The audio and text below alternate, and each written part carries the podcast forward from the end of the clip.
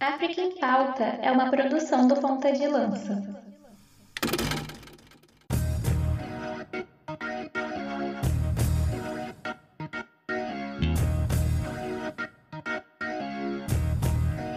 Atenção, ponta de lança! Começa agora o África em Pauta, a ponta da lança da informação sobre o continente mãe. No África em Pauta, você se informa sobre política, economia, esporte, cultura, geografia e, por que não, fazer um resgate histórico do continente onde a vida nasceu. E eu não poderia fazer esse programa sem ele, que corta mais do que o Tyson no Grenal. tá, tadinho, isso não se faz. Ele que corta mais do que o Tyson no Grenal. Luiz Fernando Mãos de Tesoura Filho, seja bem-vindo, meu querido Luiz. Primeiramente, eu me recuso, me recuso a falar qualquer coisa sobre um último clássico Grenal que costuma ser jogado lá num certo estado e aonde um time de três cores costuma jogar. Me recuso, porém, meu amigo, com você eu não estou obrigado. Então, é uma satisfação mais uma vez estar contigo é, número 25, o episódio, um episódio muito especial, é, esse episódio 25 a gente vai explicar pra galera logo mais e, óbvio, sempre feliz por estar com meu amigo, o meu amigo botafoguense que irá jogar a Série A no ano que vem. Então, simbora, meu amigo, porque para esse EP, pelo menos o África em Pauta vai me animar nesse final de semana.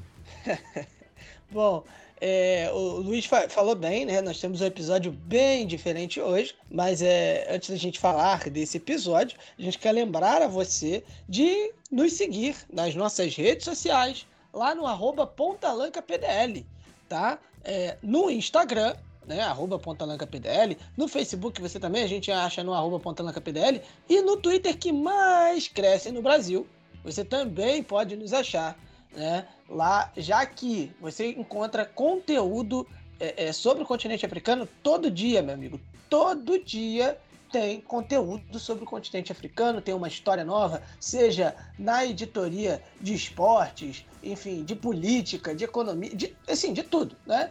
É continente africano. Vai no arroba PDL, que você todo dia vai ter algo novo sobre né, o continente mãe. Tá? Oi. É impressão minha ou, ou, tu tá jogando alguma charadinha? Não, né? Não, não tô ah, não. Tá. Obrigado.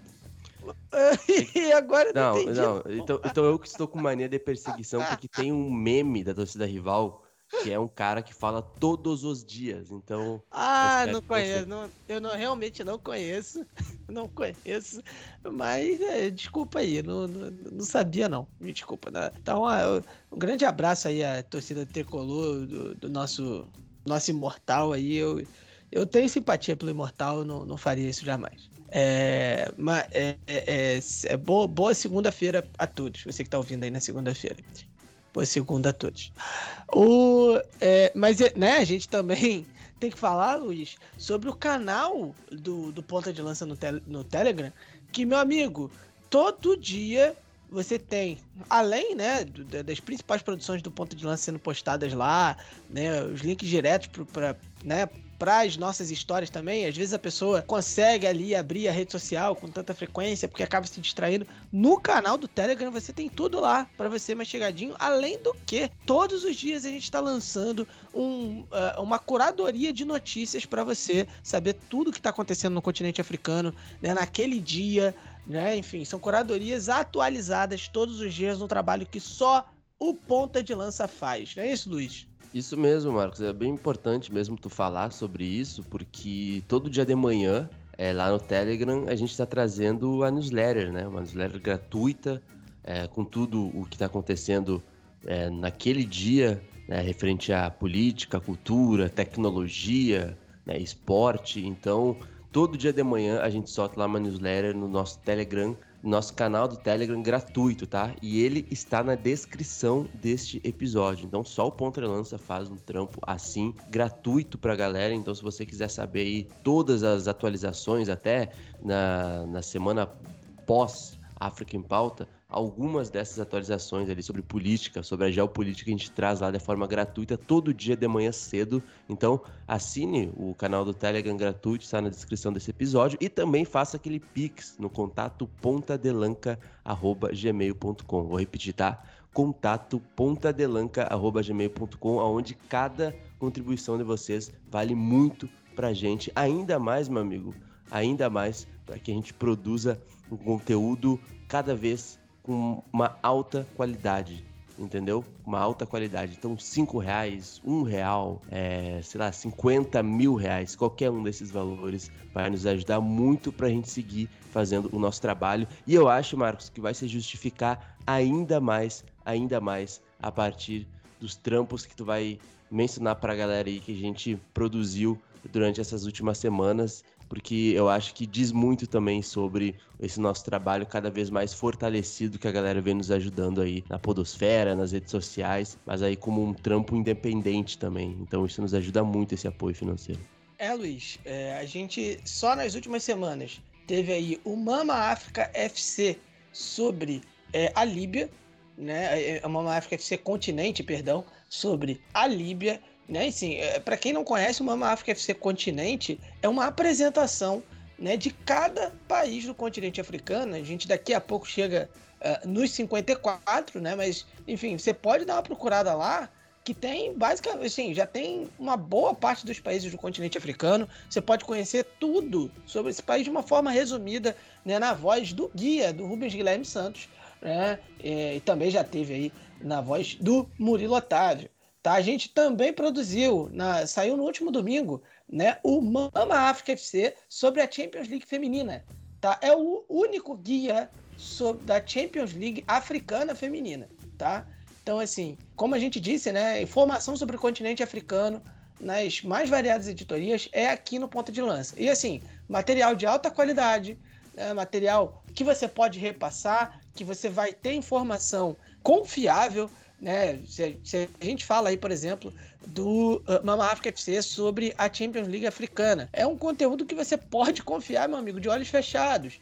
Né? O Mama África FC Continente sobre Líbia, conteúdo que você pode colocar na sua escola. Você que é professor de história, quer falar sobre a Líbia, pode colocar lá, meu amigo. Pode, pode colocar lá que a gente garante que é conteúdo que vai, inclusive, enriquecer muito aí é, né, o conhecimento dos seus alunos. Então, assim, é, é, a, a, gente está aqui não só para produzir algo né, que a gente gosta e tal, mas a gente também está procurando sempre produzir algo que vá acrescentar.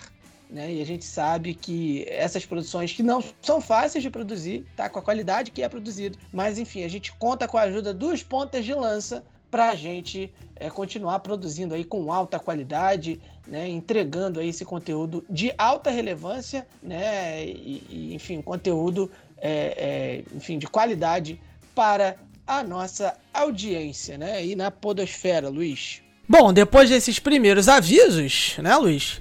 Agora nós vamos para o boletim Covid-19 em África, é onde a gente passa aí pelas últimas informações da pandemia no continente mãe. Pode subir a trilha, editor.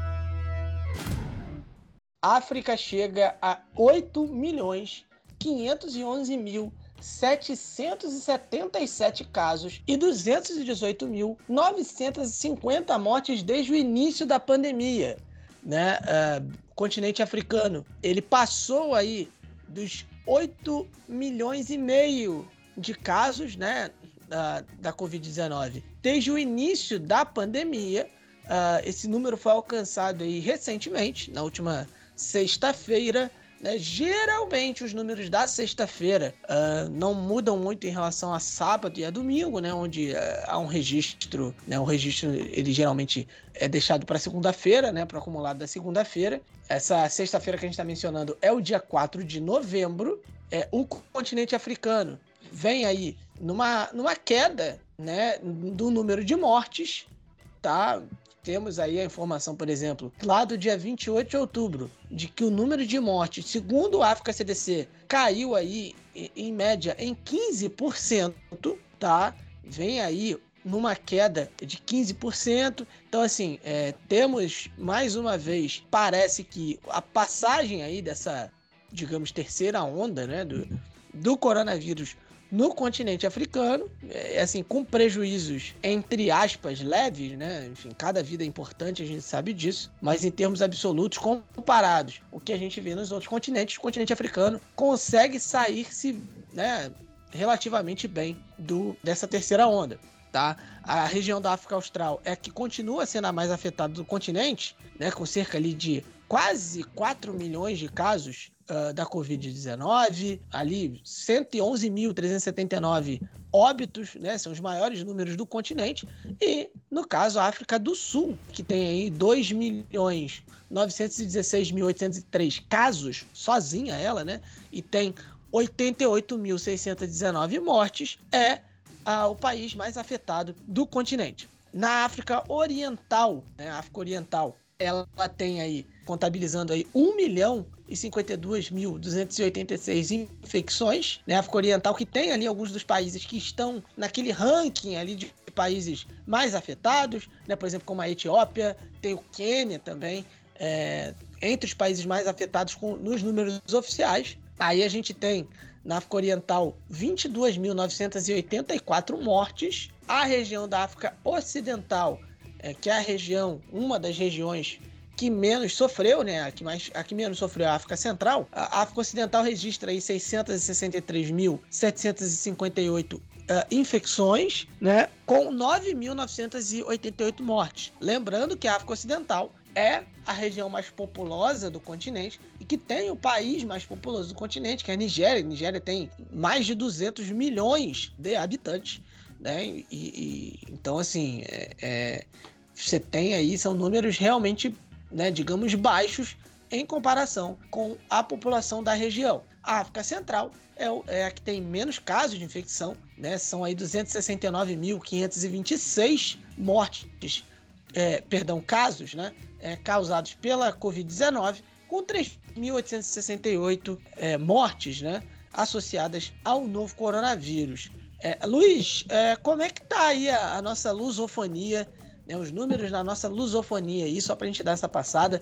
e depois ir para aí o ranking né, de países é, que, que estão sendo mais afetados aí individualmente pela Covid-19? A lusofonia, inclusive, sempre lembrando que a lusofonia foi pauta no último episódio, né? No episódio número 24. Então, quem ainda não ouviu o África em Pauta 24, a gente fez um giro na lusofonia ali, tudo o que vem acontecendo da importante há cerca de duas semanas atrás ali, com eleições presidenciais. Então, a gente teve um episódio especial para falar da lusofonia, é um giro ali entre os países lusófonos no episódio 24 do África em Pauta. Então, quem não ouviu ainda, depois desse episódio, ouça o episódio 24, porque tá valendo muito a pena. Até porque a questão da pandemia, a gente sempre cita aqui que nos países lusófonos também é uma questão. Alguns países têm aumentado alguns casos, mas de certa forma a lusofonia ela vem ali com dentro do histórico, certo? Com um índice mais baixo de óbitos, né? Principalmente de óbitos, mas, mas alguns países ali vêm com aumento gradual de casos, apesar da baixa incidência de mortes pela, pelo coronavírus. Inclusive, Moçambique é, continua no topo. Moçambique que já chegou a 1.932 mortes associadas à doença e 151.325 infectados. Aí Moçambique já passando aí dos 150 mil infectados pela doença desde o início da pandemia, certo? E logo depois, dentro da lusofonia, vem Angola. Angola é, já tem, por exemplo, mais óbitos registrados que Moçambique, já tem 1.716, ao mesmo tempo que tem aí, digamos que, menos da metade, né? bem menos da metade de casos do que Moçambique. Moçambique tem pouco mais de 151 mil infectados e Angola tem 64.533 casos registrados oficialmente, certo? E depois Cabo Verde, Cabo Verde que foi uma pauta importante no último episódio da África Pauta 24 e que vocês podem entender melhor isso ouvindo depois desse episódio, tem apenas 349 óbitos é, registrados. Lembrando, Cabo Verde também é um arquipélago, não é um país grandioso territorialmente falando, então, de certa forma, os números podem acabar sendo um pouco menores, como a taxa de óbitos, que tem aí 349 registradas até o momento. Porém, em, a nível de casos, a gente tem 38.228 infecções. Né? O novo presidente é, eleito é o José Maria Neves, falou, né, logo após a sua vitória, num discurso cerca de uma semana atrás, que a pandemia é algo ainda a ser superado em Cabo, em Cabo Verde, principalmente do ponto de vista econômico. Então, Cabo Verde também tentando se recuperar economicamente, como boa parte das nações africanas, principalmente aí tendo esse pós-pandemia, entre aspas, porque não acabou a pandemia ainda, mas aí tendo que se recuperar financeiramente aí dos estragos da pandemia. Então, o Cabo Verde com 38.228 infecções. Logo atrás vem Guiné Equatorial com 167 óbitos e 13.377 casos e depois vem Guiné-Bissau com 142 óbitos confirmados e 6.144 infecções ali no país de Guiné-Bissau. E fechando, como sempre, São Tomé e Príncipe, com apenas 56 óbitos e 3.715 infecções. Então, o que dá para a gente perceber é que em boa parte desses países é, o número de óbitos não tem, digamos que, se alterado tanto assim, não tem aumentado tanto, porém o número de casos tem aumentado um pouco mais gradualmente, ali principalmente em Moçambique, em alguns outros países ali como Angola e Cabo Verde, senhor Marcos Carvalho. Exato, Luiz. É, e a gente aqui, para fazer aquele ranking, né, e encerrar o boletim Covid-19 em África, aquele ranking que a gente sempre faz, que tem a África do Sul é, na frente, como a gente disse lá, né? É, 2 milhões 916 1.803 casos e 88.619 mortes. Né? A Tunísia continua sendo o segundo país com mais vítimas, tem ali 25.254 mortes, com 712.982 uh, infecções uh, pelo coronavírus. Depois vem o Egito, que por muito tempo foi a segunda colocada, né? É, mas está ali com 18.832 óbitos, é, dentro de 333.840 uh, infecções. O Marrocos tem o segundo maior número de infecções em todo o continente, continua nesse ritmo, né? Uh, 946.766 casos. Né? É, é bem mais do que, por exemplo, o Egito e Tunísia, né? É, é, é, quase né, quase a soma dos dois, né? Enfim, acaba passando um pouco, né? Somando os dois que, que estão na frente no número de mortes, mas um número bastante significativo para um país só, né? O número de mortes é de 14.689, tá? Aí a gente vem aí com a Etiópia, que é na África Oriental, né? 6.494 uh, vítimas é, aí fatais por conta do vírus e 366.097 infecções. A Argélia, né, aí no norte da África, com 5.931 óbitos e 206.754 pessoas infectadas. O Quênia vem fechando aí essa, essa lista dos países mais afetados, uh, com 5.282 uh, mortes, 253.409 contágios aí, né, casos associados à Covid-19, que teve o seu primeiro registro no continente africano no dia é, 14 de fevereiro de 2020, no Egito, né? E depois, uh, ah, 14 dias depois, uh, na África subsaariana, né? a Nigéria foi o primeiro país a registrar os casos da Covid-19 no continente africano. Bom, depois das informações sobre a pandemia no continente africano, né, os números, enfim, uh, a gente agora vai descobrir o que mais, de mais uh, bizarro, vamos dizer assim, aconteceu em África.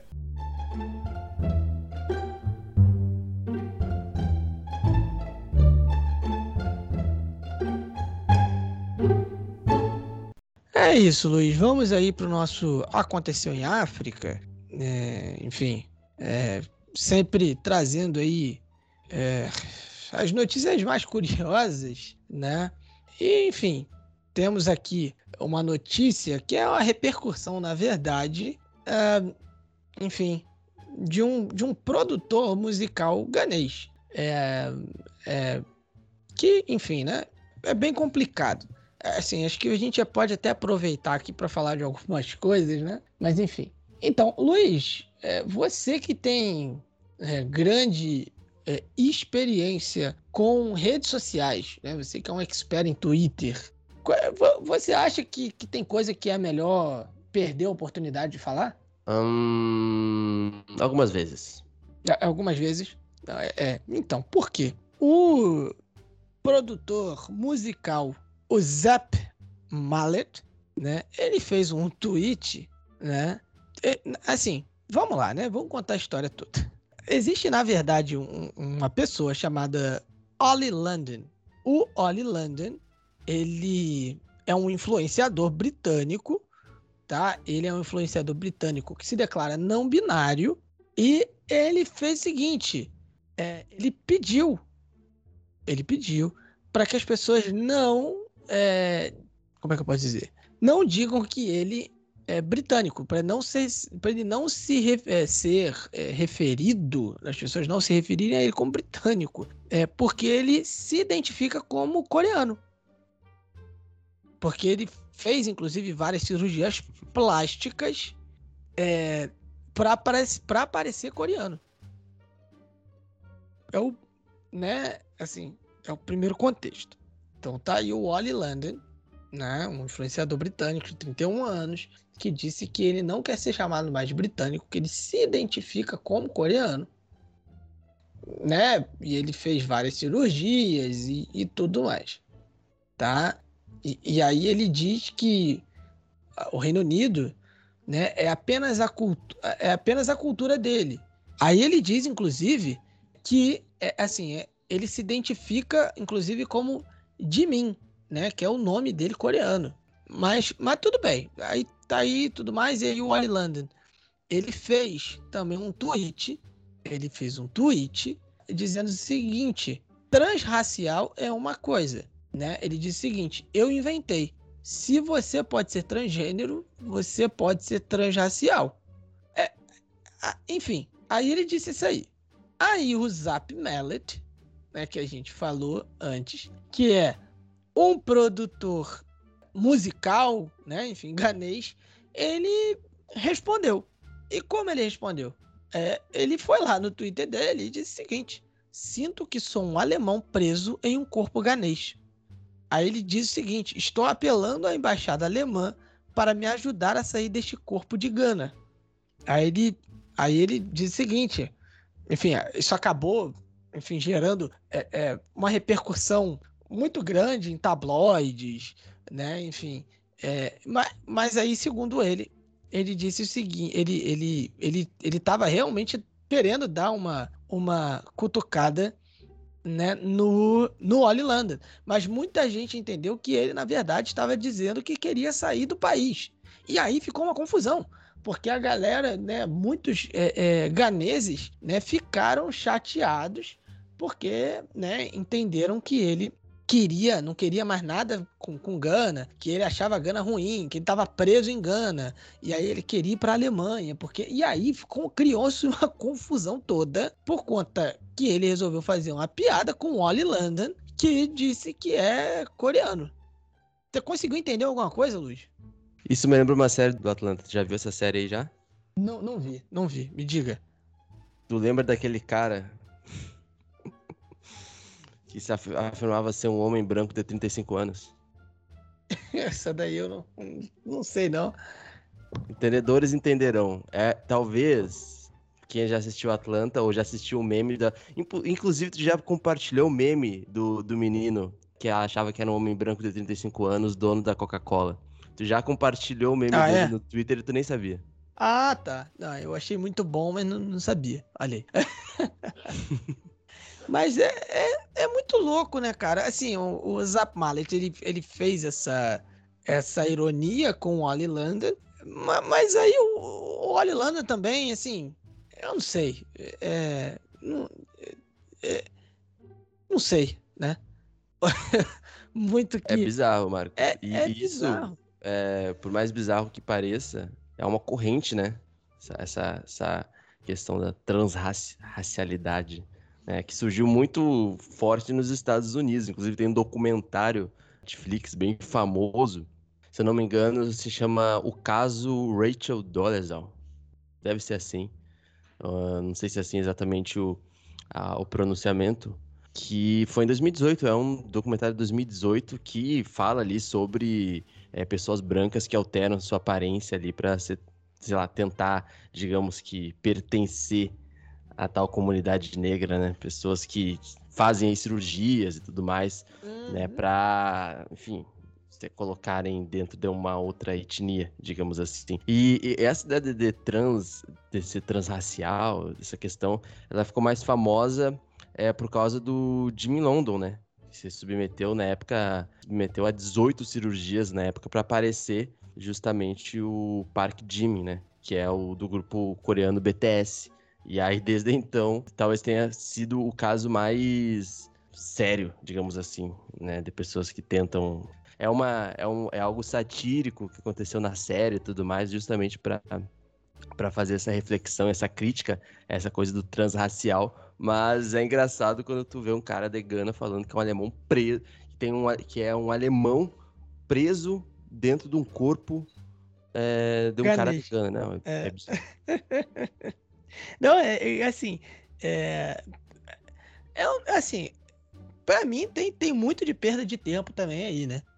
Porque assim, é, é, é tudo bem que assim, é o cara lá que é, ah, eu quero ser coreano. É, enfim, tem toda essa problemática, né? Como se você fazer alguma alteração estética é, te tornasse, né, talvez ali participante em toda a história do, né, de um povo, enfim, de uma raça e, e é, todo sofrimento e todo, né, toda a perda de privilégios e toda a perda de privilégios não, né, todo o prejuízo, né. Então assim, é, não, não, não é assim, né, não é assim. É, é, e, e assim, isso inclusive me faz lembrar de tanta gente que, que enfim, é o famoso branco que quer ensinar o negro sobre racismo, né? É, enfim, eu acho isso daí o, o, fim do mundo. Aí tem, tem toda essa. Não, é, né? Aí tem toda essa história e, e aí o Zap Melody também vai, sabe? Com tanta coisa para fazer, enfim, também vai produzir a música lá, meu querido, também. Assim, eu, repito, essa questão de transracialidade é bem problemática, mas Zap Malik também. Aí já tá dizendo que vai processar uma galera que disse que ele tava, que ele tava se sentindo preso em Gana, né? É, é, essa confusão toda, disse que vai processar a galera e tal. Assim, foi uma piadinha do Zap Mellet que não caiu bem lá em Gana e, enfim, acabou dando, gerando problemas para ele, né, Luiz? O, o, povo ganês é um povo muito animado, né? Eu uhum. percebo assim nas redes sociais e tal. Tudo vira meme, assim como na Nigéria. Nigéria e Gana são pessoas assim que quando estão na internet eu, eu consigo fazer é, essa comparação com o Brasil é, e tudo mais, né? É, mas é isso, né, Marcos? Eu também queria ser o Diego Souza ontem, estar no corpo do Diego Souza e marcar o gol ontem, pelo menos do empate do Grenal, mas eu não sou o Diego Souza e ainda bem.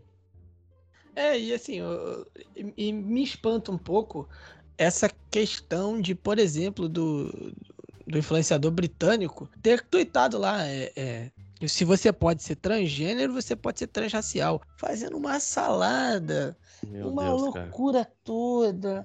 E assim, e, e, nossa, não dá, não dá, não dá, sabe? E assim, de certo modo também diminuindo a causa né, transgênero, enfim, toda essa, essa questão, né? É, de, assim, é, mais engana, né? Que tá tendo aí um, digamos que um não, no, no caso. Levante, né? Anti-LGBT. Não, no caso, no caso, quem disse isso foi o, o, o britânico lá. O britânico ah, mandou britânico. essa. É, a, o, o ganês é que deu essa. Ele, ele respondeu, né? É, é, dizendo que. A, ironizando, né? Dizendo que ele se sentia um, um alemão preso num, num corpo ganês, né? Mas assim, é toda uma. To, toda uma confusão causada por um conceito completamente torto também, enfim. É, é, uma má tá vontade tá também, né?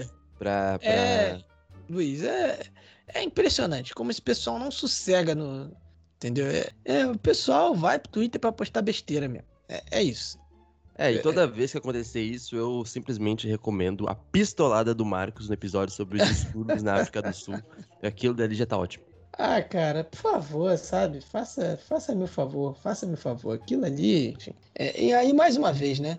A galera com, com toda essa, essa loucura aí. Então é aquilo, meu amigo. Você. assim, não, não, não queira ser o que você não é também, sabe?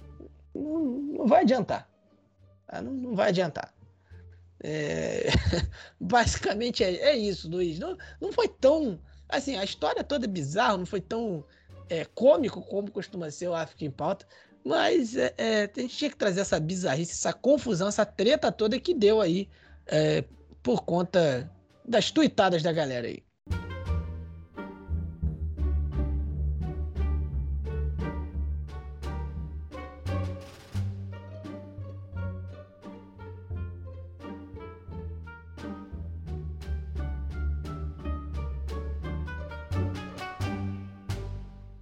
Uh, depois então do, do nosso aconteceu em África, a gente vai né, pro que vocês queriam. É, a gente sabe que é isso que vocês queriam. A gente vai pro nosso primeiro bloco, né? E o programa hoje está diferente, como a gente disse lá na abertura, né? A gente está recebendo aí o Vinícius Assis e a gente vai para a primeira parte da entrevista com o Vinícius Assis, onde ele fala sobre Sudão.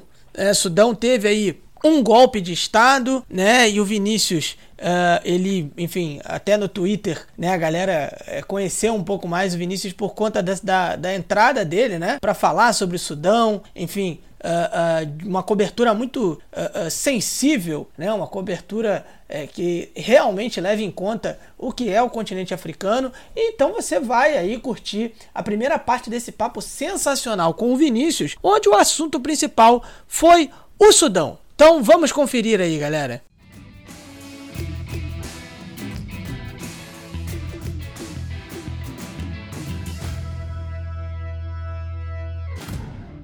Então, nessa edição, uma entrevista muito especial para a gente aqui do África em Pauta, chegando ao episódio número 25. E nesse episódio número 25, é, como o próprio título já disse, como a gente já vinha falando no começo do podcast, e não tem como é, a gente não falar de Sudão, né, até porque o golpe militar no Sudão foi algo que a gente tratou muito bem lá nas nossas redes sociais, é, e a gente vai tratar de forma um pouco mais aprofundada aqui no podcast, né? Nas últimas duas semanas, como eu disse, para além do golpe militar em si no Sudão, tem acontecido aí há mais de uma semana protestos rotineiros no país e, obviamente, aqui o África em Pauta vai ser um debate, um lugar aqui no Brasil para a gente tratar disso e tentar trazer com um pouco é, mais de fidelidade o que vem acontecendo no continente africano. Primeiramente, antes de apresentar o nosso convidado, eu quero falar que eu estou aqui com o Rubens. Salve, Rubens. Fala, Luiz. Muito contente em estar participando aqui dessa, dessa entrevista, desse bate-papo com um convidado mais que especial para a gente estar trazendo alguns temas que estão em pauta aí também no continente africano e a gente está trazendo aqui nesse episódio do África em Pauta. E aí, nessa, é, nessa entrevista dentro do podcast, né? Que eu acho que é a primeira vez que a gente faz isso, talvez. Mas é porque, assim, é, é, algo que não tinha como não fazer. Até porque o nosso convidado aqui, ele é correspondente né, da Globo News, esteve também já aí é, participando ali em algumas passagens na Rede Globo também, principalmente quando o assunto foi Sudão. Apesar dele morar na África do Sul. Eu vou chamar ele e vou apresentar logo, e depois ele pode se apresentar melhor, se aprofundar sobre sua carreira, que é o Vinícius Assis. Vinícius, muito obrigado. Já vou te dizer que eu já sou teu fã, já te conhecendo agora, principalmente, porque sim que tu chegou aqui, a tua imagem chegou aqui no Brasil quando o assunto foi Sudão, foi muito positivo, então é muito bacana aí conversar com alguém que cobre o continente africano, que cobre alguns países específicos ali. Então seja muito bem-vindo aqui ao África em Pauta. Muito obrigado, pessoal. É um prazer, um assunto que eu gosto muito, é um prazer falar, participar falar com vocês, participar desse projeto tão bacana, tão legal, que é colocar mais o continente africano em pauta né, no Brasil. Quem é Vinícius Assis, meu querido? Para quem está te conhecendo agora, para quem só viu aquele cara da TV que aparece com o microfone falando, quem afinal é Vinícius Assis? Olha, Vinícius Assis sempre se apresenta como um jornalista por formação, vocação e missão. Eu me formei pela antiga universidade com C, né, Faculdade da Cidade, no Rio de Janeiro, uh, em jornalismo, isso 16 anos atrás. Uh, trabalhei no Rio de Janeiro a maior parte do tempo, também trabalhei no interior. A maior parte da minha carreira eu trabalhei em TV E em 2018, quando eu fui demitido de uma emissora onde eu trabalhei, eu falei, olha, está na hora de ter uma, uma passagem, uma experiência no, no exterior. É, e aí eu entrei em contato com o Miguel Ataí, diretor da Globo News, e falei, Miguel, estou indo para a África do Sul. É, eu sei que vocês não têm ninguém lá no continente, vamos conversar sobre um projeto de cobertura internacional. É, e a minha carreira sempre foi pautada por buscar oportunidades onde poucos queriam. Eu, quando eu me formei, eu entrei na Globo News, eu estava fazendo, na verdade, é um projeto assim dentro do, do, do Twitter, para quem não conhece televisão, o Twitter é onde fica, ficam as pessoas que estão controlando atrás do estúdio, vamos dizer assim, né? Controlando fora do estúdio, controlando tudo que, o que vai ao ar. É, e, e, tem uma série de profissionais. Eu trabalhava ali até que eu consegui uma oportunidade na redação. Eu fui trabalhar na madrugada, de madrugada, que é um horário que poucos gostam de trabalhar, né? Enfim. Então acabei vindo aqui para o continente africano, que é, todo mundo quer ser correspondente em Nova York, Londres, né, Paris, etc. Mas poucos, eu falo por experiência própria, de conversar com amigos, tipo, jornalistas que sinceramente, já me ouviram, já ouviram algumas histórias minhas e falaram assim, cara, isso não é para mim. É... Então, assim, eu fui, eu vim para o continente africano, sempre me, me, incomodou o fato de não, não, não, não, não, não enxergar, não receber das, da mídia brasileira material exclusivo, material mais personalizado de correspondentes no continente africano. Tinham alguns enviados especiais quando acontecia algum evento, né, mas não são todos os, os, Hoje em dia não é como antigamente, né? Que os, saía, as pessoas investiam mais em viagens, enfim. Então sempre me incomodou o fato de não ter gente aqui é, é, cobrindo o continente. E calhou, na época que eu entrei em contato com a direção da Globo News, eles estavam exatamente procurando alguém no continente africano, porque o Heraldo Pereira tinha assumido o Jornal das 10 e estava botando uma pressão né, para se ter mais África pra, é, no, no, Jornal das 10, enfim. Então, o útil ao agradável. Né? Eu, eu acho que nada é por acaso. E aqui estou desde 2018, passei por alguns países é, do continente africano, mas eu fico baseado aqui na África do Sul. E o Vinícius não é, é, é falar de ah, um correspondente, é um cargo muito chique, né? Assim, o Vinícius é simplesmente um jornalista curioso desbravando o continente africano, esse, esse local cheio de desafios e cheio de, de, de maravilhas, pessoas fantásticas. Você contou um pouquinho sobre é, como que surgiu essa oportunidade, essa ideia também de ir para o continente africano. Mas Vinícius, de onde surgiu, né? Como surgiu também? Por que surgiu essa ideia de cobrir o continente africano em especial? Você já tinha alguma ligação com o continente? Tinha essa curiosidade? O que foi determinante para essa sua escolha também? a minha ligação mais forte com o continente é a minha história, a minha raça, né? O meu passado. É, e sempre me incomodou o fato de, é, de se ter pouca cobertura de, de, de, de África, né?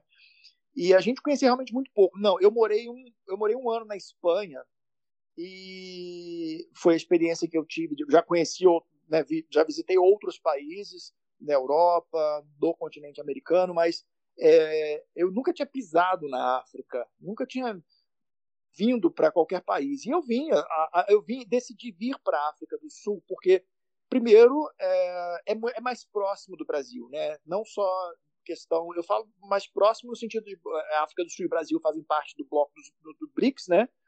É, então você tem uma facilidade, muita gente vem para cá estudar inglês. E aí aqui eu descobri, né? O inglês é só um dos 11 idiomas oficiais reconhecidos como oficiais na Constituição sul-africana.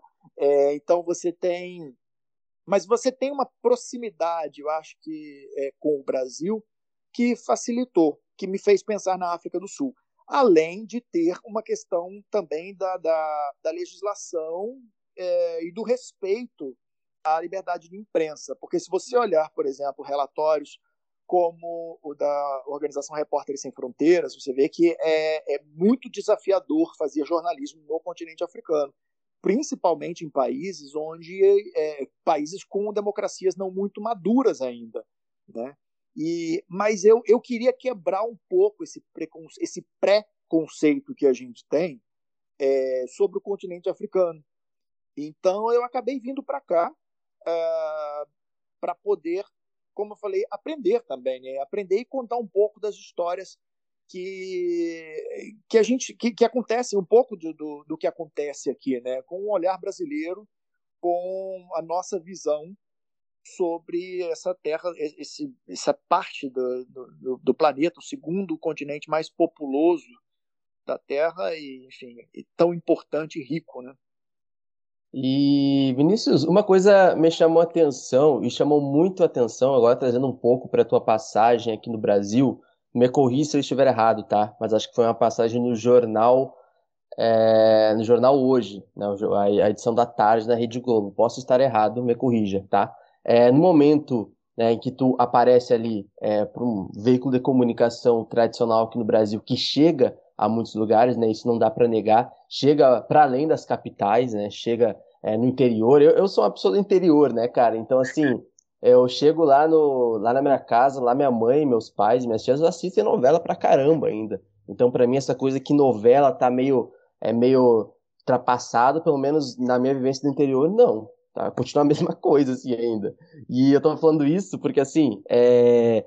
muito se tem essa, é, essa questão ainda, né, do, do digital e de como é, o streaming vem chegando, outras plataformas, e a TV pode é, estar um pouco para trás. Mas, de certa forma, cara, ver uma pessoa como tu, né, com teu tipo de representação e representatividade falando sobre África, é, é, uma, é uma coisa que não é comum, tá? Eu acho que, enfim, não deveria ser assim, mas ainda não é comum, né? É, ver assim de uma forma tão bem organizada e tão bem é, datada uma pessoa no continente africano num veículo é, como é, é, da grandiosidade da Rede Globo. E o que me chamou a atenção, cara, foi quando a, tu apareceu falando justamente sobre alguma questão ali de, de repressão, sobre uma tentativa ali de tu ser preso, algo do tipo, ou algum equipamento, é, uma tentativa de furto de algum equipamento, algo do tipo assim.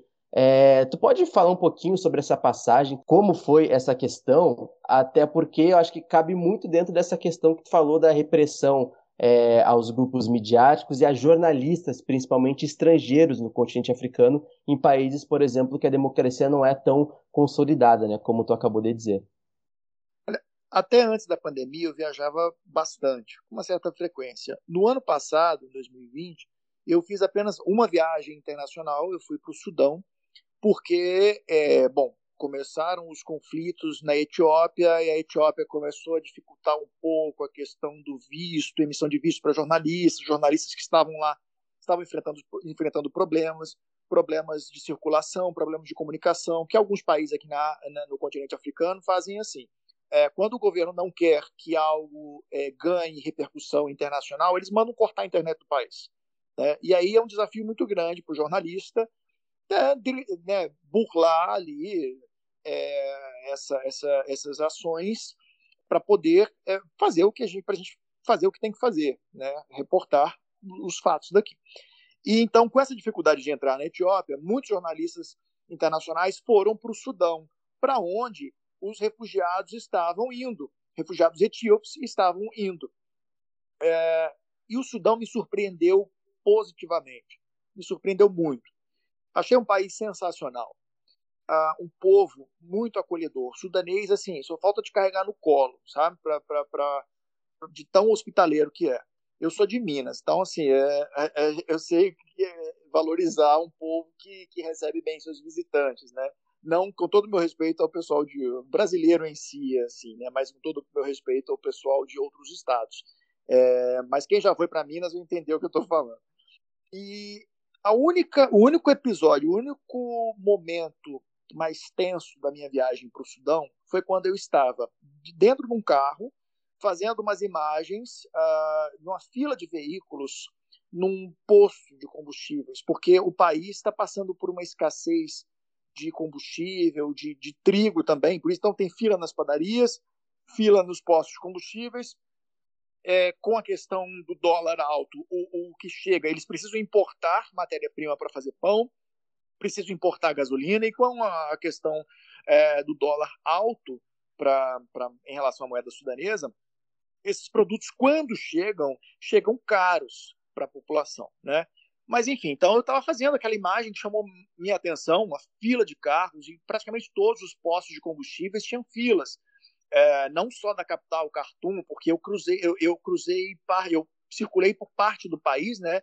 Eu fui da capital até a fronteira do Sudão com a Etiópia, enfim. E aí, enquanto eu fazia essas imagens, eu sei que em um determinado momento o motorista parou vieram três soldados, me tiraram do carro. Eu estava pegando a mochila, mas o, o, ele não me deixou pegar a mochila. Eu só tive tempo, enquanto um puxava o meu braço, eu abri o zíper da mochila e puxei uma pasta, que era a pasta de documentos. É, e aí eles me levaram para uma sala, me trancaram atrás numa sala, e aí eles me levaram para trás do posto de combustíveis, me trancaram numa sala, tomaram os meus celulares, falavam em árabe, e aí me perguntando coisas em árabe, assim, eu não falava nada, eu falava English, please, inglês, né, por favor, inglês. E eles, no English, no English. E aí é, eles queriam que eu deletasse as imagens que eu tinha feito. E eu insistia para que eles né, vissem os meus documentos, as minhas autorizações, a minha autorização emitida pelo Ministério da Informação. É, e aí eu estava, eu só, só teve um, um, um momento que eu consegui pegar o celular e mandar a localização e um áudio para a embaixadora do Brasil. Eu falei, me prenderam, estou aqui. Muito rápido. Aí o cara tomou o celular assim de, de novo na minha mão. Eu achei que que eu ia apanhar ali naquele momento. Mas aí eu fiquei sentado no chão, é, de perna cruzada, tipo uma criança que fez né, bagunça na escola, tá ali de castigo. E eu fiquei insistindo. E, ele, e, e eles não falavam comigo porque não tinha comunicação, não falava árabe. Aí, com muito custo, muita insistência, eles viram uh, a minha documentação, tudo em árabe, e aí arregalaram os olhos assim, falaram, não, é um jornalista internacional e tal, e me liberaram antes que a, que a, que a embaixadora pudesse chegar lá seguindo a, a minha localização. Mas é, eles acharam que eu fosse um espião, porque eu te, é, quando você olha assim a, a aparência do sudanês, várias pessoas me disseram: você se passa, se você não abrir a boca, você se passa facilmente por sudanês. Então, assim, ele achou que eu era um espião dos civis, porque o, o Sudão ele está, ele vinha, né, antes do golpe, sendo governado por um, um, um governo de transição misto, né, parte, for, parte né, é, de integrantes é, militares e outra parte com integrantes civis. E a relação não era assim muito amistosa, não era era, era sempre era um com o pé atrás em relação ao outro. Então o que, que ele achou? Que eu era um espião, um espião civil que estava ali espionando os militares, tentando achar algum motivo para né, é, é, é para falar mal algum defeito dos militares. E os militares, por sua vez, eles sempre vinham com o pé atrás também nos últimos meses. Por, era uma coisa, era uma relação de, olha, eles não queriam ceder muito às vontades é, dos, dos, dos, dos civis. E aí eu entrevistei uma cientista política que ela falou assim, bom, eles me liberaram depois que viram os meus documentos e tal. É, eu entrevistei uma cientista política e ela falou o seguinte, olha, por mais desagradável que tenha sido essa experiência, isso também mostra uma evolução. Porque se isso tivesse acontecido em 2018, primeiro que é, é, se na época do Bashir ia ser Omar al-Bashir, que ficou no poder durante 30 anos, é, mais ou menos, ele, eles dificilmente teriam liberado com uma certa rapidez, porque foi até fácil, é, é, que eles, eles teriam, teriam liberado a minha entrada, me credenciado como jornalista num país. E é por isso que toda vez que eu faço uma palestra, por exemplo, para estudantes, eu defendo a ideia de que o jornalista ele tem que entrar num país devidamente credenciado é, por uma questão de segurança. Porque eu só fui liberado ali porque eles viram as minhas credenciais é, é, oficiais como jornalista. Então, essa, essa cientista política me disse o seguinte: se fosse naquela época, eles teriam quebrado os teus celulares, te agredido fisicamente e ainda teriam te mantido preso por aí, no mínimo uma semana, sem qualquer tipo de acusação. Simplesmente pelo fato de, de que eles né, suspeitavam e tal. Porque não é assim. É, você chega numa cidade sudanesa, mesmo na capital, não é aquela coisa no Brasil, todo mundo tem um celular na mão tirando foto, selfie, foto disso, foto daquilo, né? Põe story e tal. Então não é, não é assim, é um povo mais reservado, então, né, imagina, quem é esse aqui que está com o celular gravando rua, etc. As pessoas são mais reservadas, mas isso também mostrou uma evolução. é, então, não houve um caso assim, né? Algumas pessoas, quando eu contava isso lá, falavam, mas eles te agrediram, porque a polícia aqui é assim e tal. Então, é, quer dizer, a polícia, no caso, os, os militares, né?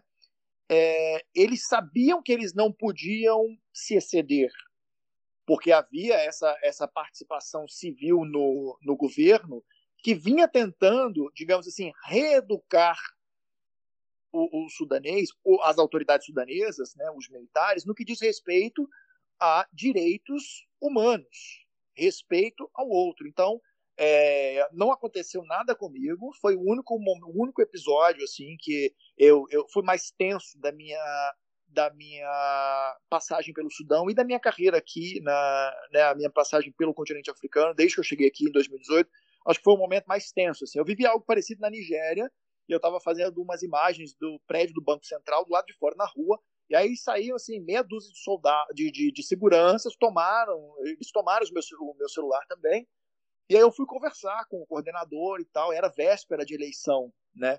E na, na Nigéria tem uma questão muito assim tensa é, durante a eleição, e principalmente é sempre um, lá o problema é medo de, de, de, atentados terroristas e tal. Então, assim, tem uma relação meio é, amistosa, mas ao mesmo tempo tensa entre cristãos e, e, e, muçulmanos, mas enfim, sem querer fugir do, do assunto Sudão.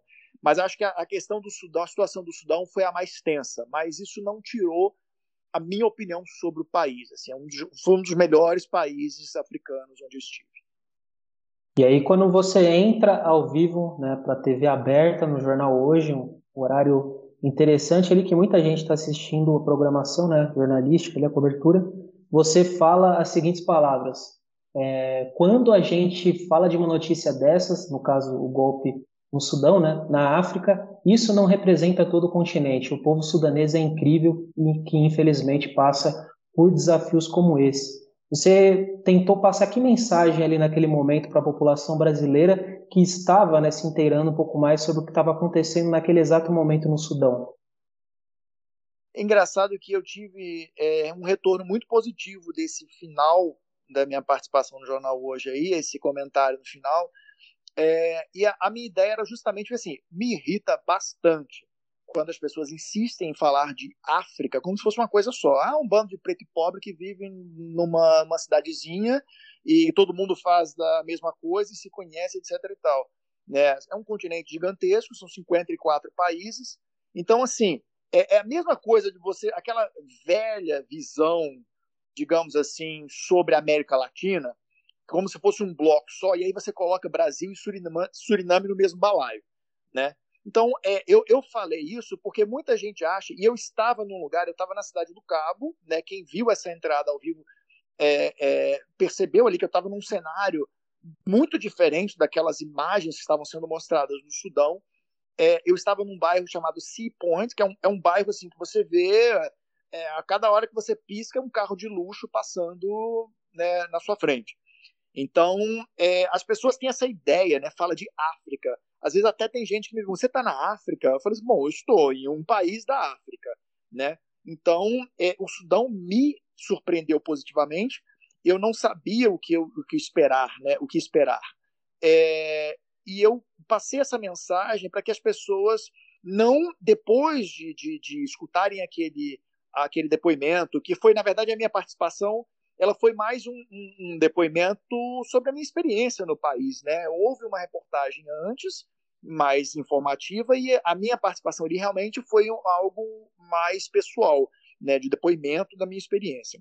Então eu queria que as pessoas não tivessem um olhar preconceituoso sobre aquele país, que é um país incrível, é um país que tem muito mais pirâmides do que o Egito, é um país que é muito procurado por algumas pessoas é, é, que gostam de mergulho por causa do Mar Vermelho, mas ainda é pouco, eu acho que é pouco explorado, turisticamente falando, por causa desse preconceito. Né? As pessoas acham que vão chegar lá e vai ter protesto e tal. Bom, se tá, tá, esse é uma fase, o país realmente vive uma, um cenário de instabilidade nos últimos anos, mas isso não impede, não me impediu de ter uma, uma boa experiência lá. E é engraçado porque o sudanês ele está sempre perguntando, né? Mas você está se sentindo seguro? Qual era a imagem que você tinha do país? ele sempre tinha essa, essa, essa preocupação. E eu tentei passar é, nesta, com esse comentário essa ideia para as pessoas. Eu estava falando de um país do continente africano. O brasileiro ainda tem uma espécie de miopia sobre a África, né, como, como um todo, e acha que quando fala dessa região do planeta, parece estar tá falando de, um, de, um, de uma, como eu falei, de uma cidade pequena, de um lugar que fosse né, todo mundo ali junto, enfim. E você, você tem, são 54 países com semelhanças históricas, mas é, é, realidades às vezes distintas. Né, e os países são bem diferentes. Para vocês terem uma ideia, teve um momento lá, a, o Sudão também passa por uma crise energética. É, e um dos dias lá, o Sudão, eu fiquei sem energia no, no, no apartamento onde eu estava, e a dona do apartamento é, veio com uma lanterna de LED para eu não ficar no escuro. E ela estava com uma cara assim tão decepcionada, você me desculpa, tão envergonhada. Você me desculpa, nós estamos passando por uma situação, né? Essa situação é a realidade do Sudão, enfim. E eu falei, fica tranquila, na África do Sul a gente passa por isso também, tem uns apagões de energia lá. E ela regalou um olhão e falou assim: mas a África do Sul é rica. Então, a realidade, quer dizer, é, é, tudo é África, né? Mas é uma África totalmente diferente é, é, era uma África assim. É, é eu, eu, uma das, da, um dos momentos mais emocionantes quando eu tava, a gente estava passando indo para a área rural, né, em direção à, à fronteira do Sudão com a Etiópia, nós passamos por áreas rurais, fazendas, e aí de repente, sabe aquela, aquela, aquele momento que você vai no Brasil, assim, de, principalmente no interior, aí você passa por um bando de boi, vaca na, na estrada, sabe? Era mais ou menos assim, só que com camelos. Teve uma hora que assim a gente passou tinham camelos na estrada de terra, assim, e aí um cara em cima de um dos camelos, né, provavelmente levando, né, né, guiando os, os, camelos e tal, e ele com uma roupa, assim, bem característica do, do, do local, um, é, é, parecia que a gente estava no filme do Aladim, sabe? Por sinal, Aladim é um nome muito comum no Sudão. É, mas era, eram coisas assim, eram cenas que você que eu não estava acreditando que eu estava vendo aquilo tudo na minha frente sabe? Mas, ao mesmo tempo, você vê, é, é uma África totalmente diferente da África do Sul, que é totalmente diferente de, de Moçambique, de Botsuana, Namíbia, outros países onde eu já estive. Então, o, o brasileiro precisa abrir mais os olhos e entender que o continente africano é, como eu acabei de dizer, um continente, não só um país. Então, é isso que eu queria, que eu quis dizer. Porque as pessoas têm esse preconceito, né? Olham uma imagem dessa, uma notícia sobre um país, nossa, mas você é doido, o que você está fazendo aí? Você vai morrer, não sei o quê. Não, eu, eu estou no auge do meu privilégio, eu estou num lugar seguro. Eu, eu, eu me senti seguro no Sudão. Eu me senti seguro, por exemplo, para abrir o tripé, colocar um celular para fazer uma entrada ao vivo, gravar. Assim, às vezes, eu, às vezes eu, muitas vezes eu trabalho sem cinegrafista, é, então eu, eu me senti seguro para fazer isso nas ruas, de cartoon, é, que é algo que eu não faço em Joanesburgo, por exemplo. Eu não me sinto seguro para fazer isso na rua em Joanesburgo, principalmente quando escurece. E eu fiz isso em cartoon. Então, eu acho que eu até foi muito bom para mim. Eu tinha, eu não tinha, eu não, eu não tinha medo, mas eu certa visão do Sudão que, como eu falei no início, é, o Sudão me, me surpreendeu positivamente. E quando eu fiz essa observação, é, eu queria que as pessoas entendessem que o continente africano é algo muito maior. Né? A África não é só sinônimo de doenças e conflitos.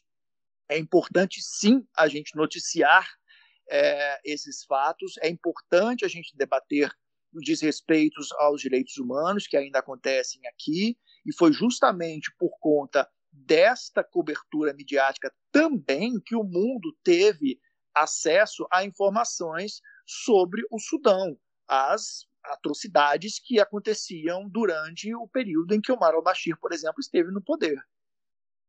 É, eu acho que até esse contexto que tu deu aí, fantástico, essa experiência pessoal, eu acho que é muito isso também que a galera. Cara, você sabe que aqui, eu, eu falo que assim, normalmente em países africanos é muito difícil a gente achar um lugar silencioso. Eu tive esse problema na Nigéria. Nunca vi um lugar tão barulhento. Sempre tem alguém buzinando, ah, um cachorro latindo. Aqui na África do Sul tem um pássaro chamado radeda, que é, é, nossa, é um pássaro que tem um barulho muito estranho. E eles, assim, tipo, 5 horas da manhã, você não precisa de despertador em Joanesburgo. É um pássaro, cara, é assim, é, procura, se você vai achar na internet, é, o, o, som é uma coisa estranhíssima, assim, entendeu? E é muito difícil de ter silêncio aqui. Lá em Moçambique tem uns corvos, cara. Corvos é... que te acordam assim de manhã, loucura. Mas é, é característico mesmo. Ou senão o pessoal tá escutando um som mesmo, alto. E aí você fica é, animado. Música. Também. O vento tem. bate, às vezes tá atrapalhando também. Vai fazer externo, alguma coisa assim. O Luiz sabe muito bem quando tentava gravar podcast de madrugada. Frio, inverno friozão, da Moçambique. É. Quando eu fui para o Zimbábue, eu tinha acabado de chegar de Moçambique. Pra, eu fui a Moçambique três vezes. Uma delas foi quando eu fui visitar, foi cobrir a visita do Papa Francisco. E no dia, no meu último dia, o, o, o Robert Mugabe, eu tava lá. Do, do Zimbábue, você estava lá? Ah, eu tava, que maneiro. Eu acho que até a foto do, do Skype aqui é um dia, no dia que eu fui na, no estádio, no, no Estádio Nacional do Zimpeto. Vi lá é, cobertura gramado ainda. Meu Deus, aquela cena ali do pessoal cantando, sabe, nas arquibancadas foi emocionante, assim, de arrepiar. Foi dos dias mais especiais, cara, que eu já tive na minha vida, assim. Ah, foi, foi emocionante. E aí, logo depois dessa cobertura, eu fui para o Zimbábue de ônibus, que eu tinha acabado de chegar. E aí, eu, assim, eu, eu, eu trabalho para diferentes clientes, né? Então, uh, eu não tinha ninguém que bancasse, uh, quisesse investir na viagem, na cobertura para do, do Zimbábue, acharam que ia ser uma, uma, um investimento né, alto, já tinha, já tinha ido para Moçambique e tal. Eu falei assim: olha, então eu vou fazer o seguinte: eu vou, como freela, eu posso fazer isso. É, então eu vou e vou tentar. Eu vou, depois eu vejo as histórias que consigo publicar, as reportagens, etc. E tal. Peguei um ônibus que eu falei: ah, vai sair caro comprar agora uma passagem de avião, eu vou, vou de ônibus. 20 horas de estrada, 20 horas na estrada, de Joanesburgo até Harare, capital do, do Zimbábue. E eu, eu fui de madrugada. A, a motorista era uma motorista assim, muito, muito, muito gente boa, animada, mulher, e, e ela, o som na maior altura, assim, sabe, dentro do ônibus. E eu perguntei para ela assim se tinha como abaixar um pouquinho, eu estava bem na, na, na, entrada, e ela toda animada, dirigindo e dançando praticamente, assim, ela falou, não, é só abaixar ali em cima do seu volume, assim, você pode abaixar? Não, tudo bem, beleza e tal. Aí eu comentei com uma pessoa, você é sempre assim, viaja é, durante a madrugada e é o tempo inteiro com esse som. Ela é, ela, ela, é, os motoristas deixam assim para entreter a gente, né? Então assim, música também em países africanos normalmente é sempre sempre tem um lugar com uma música de fundo. Então é difícil a gente achar um lugar silencioso para gravar. O que eu faço às vezes, quando eu tenho que gravar assim, eu me enfio debaixo da coberta ou né, coloco um casaco, assim, para fazer um isolamento acústico e poder gravar.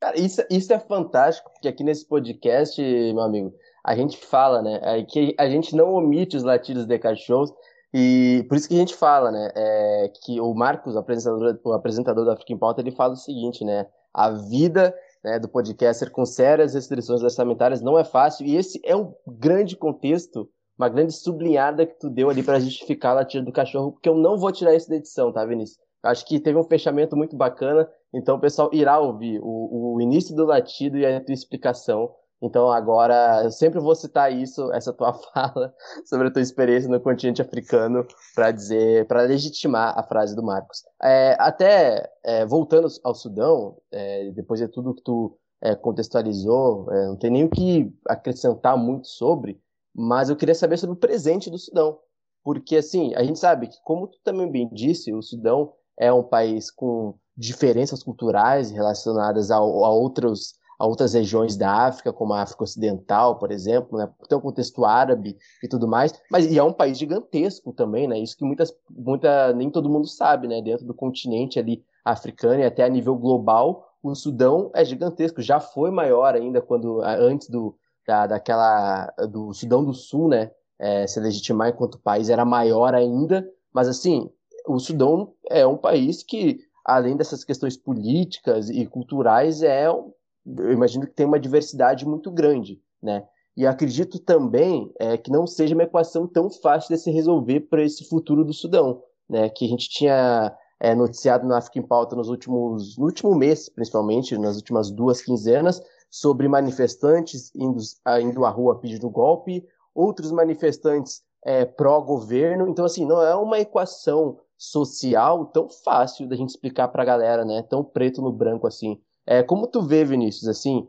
é, é, e aí como jornalista, né? Não é não necessariamente como um cientista político, mas como um jornalista, assim, dentro da vivência que tu tem, até porque a gente tem exemplos do continente africano de outros golpes, como em Guiné, em Mali. Mali a gente já citou aqui, cansou de falar, né? O Mali conseguiu é, dar um golpe dentro do golpe, né? E aí diz muito sobre a questão das democracias, a questão também é, do povo, né? Da população, das reivindicações é, de, de, em cada região, de, enfim, de cada contexto. Mas no Sudão, Vinícius, como tu vê esse futuro, essa transição, essa pós-transição, como tu vê é, que deve acontecer, como o povo tem mais ou menos sentido assim é, esse golpe militar como é visto aqui no Brasil, né? E que teve, querendo ou não, uma, um apoio de uma parte da população significativa que foi às ruas, de certa forma, né, ao contrário também da galera que tem ido aí às ruas há mais de uma semana é, protestar contra o golpe militar foi o quinto golpe de Estado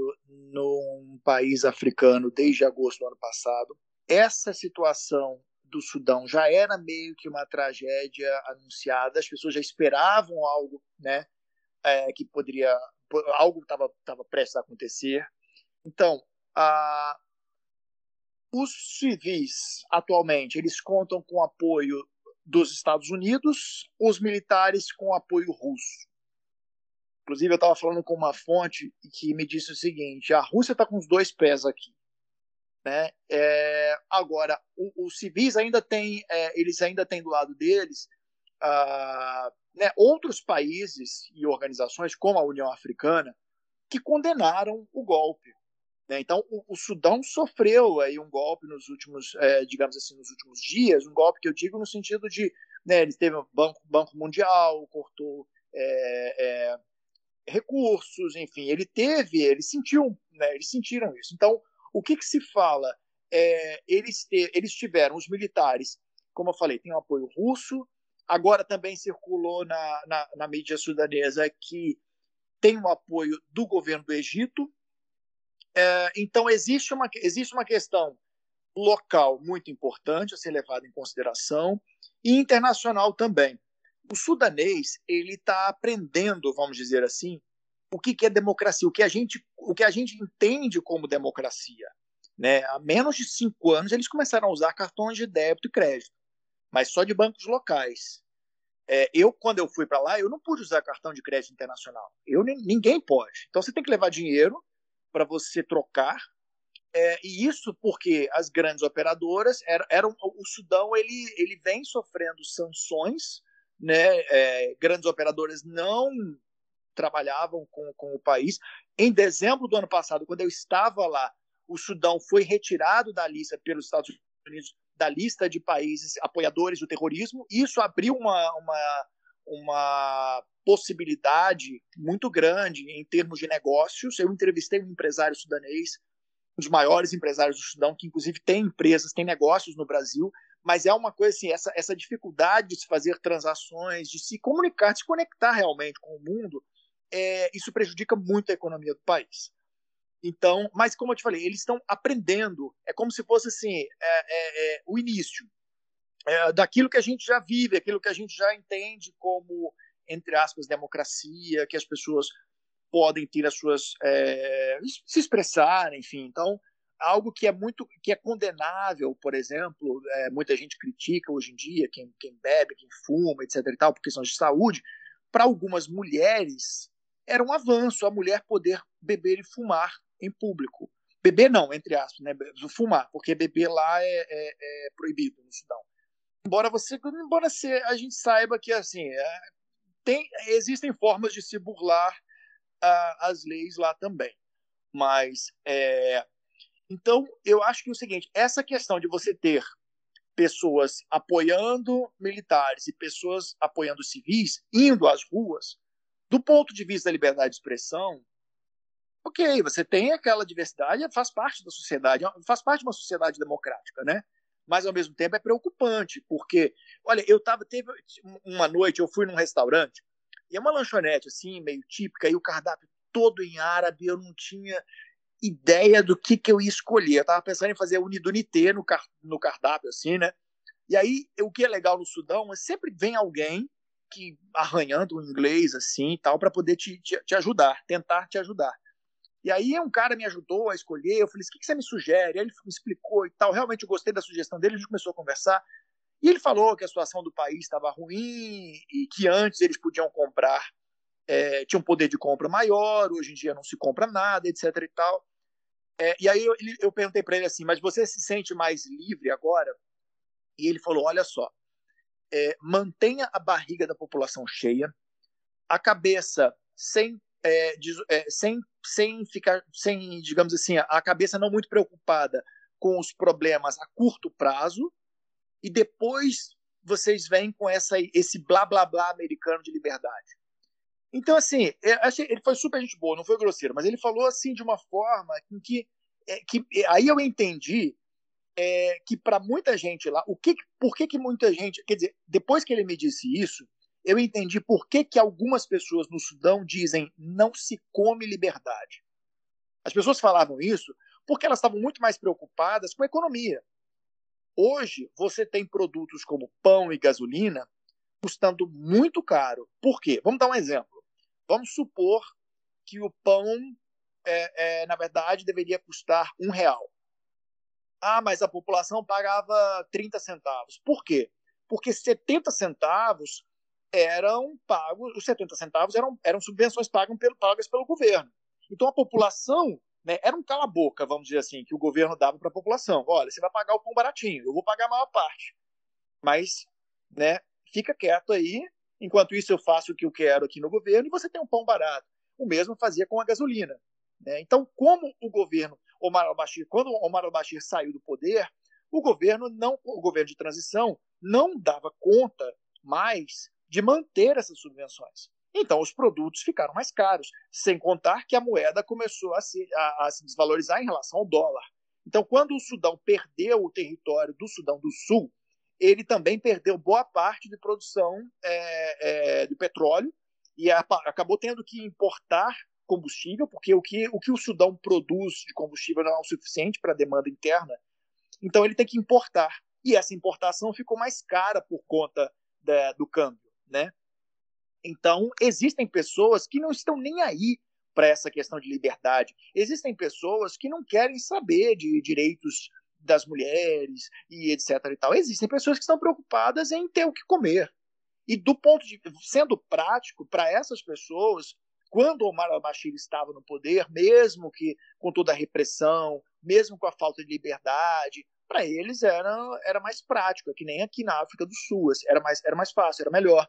Aqui na África do Sul tem gente que fala que o, durante o apartheid era melhor, era melhor, porque todo mundo tinha, pelo menos tinha um, sabe, uma situação econômica melhor. É, eu já ouvi isso de, de negros aqui na África do Sul, é, onde eu moro atualmente.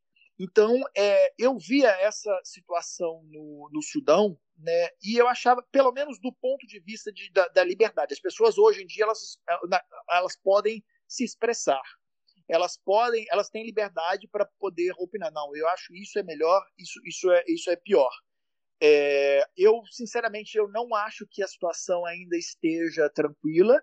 É, o que se diz aqui é que o, o, o primeiro-ministro civil está negociando porque os militares viram que não foi lá assim um bom negócio fazer esse golpe.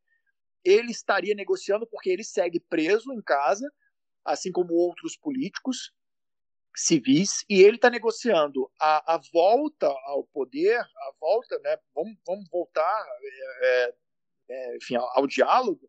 Ele está condicionando a libertação de outros presos. Então, é, eu acho que nos próximos é, dias, semanas, meses, enfim, acho que muita coisa ainda vai acontecer, mas uh, o clima de instabilidade segue. Não é algo que né, acaba assim da, da, da noite para o dia.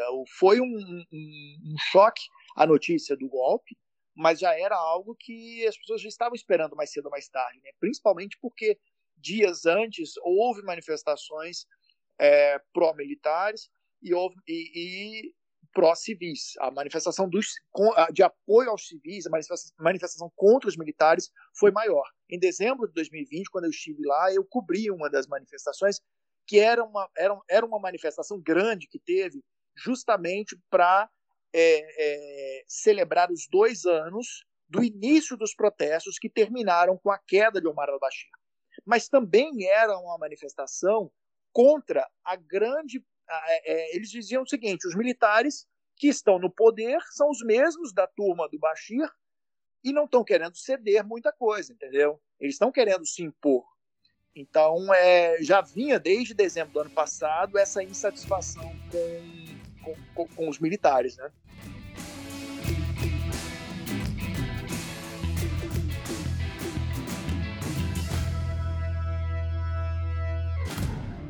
Então, depois desse primeiro bloco, galera, a gente vai uh, eh, para esse quadro né, que, enfim, é, arrasta multidões, é um sucesso e não poderia ser diferente. É, ele é apresentado simplesmente pelo encontro consonantal perfeito do PDL, Liz Ramos, é, que vai trazer pra gente aí todas as últimas da cultura no continente africano. Isso mesmo, com vocês agora o Mama Cult. É com você, Liz. E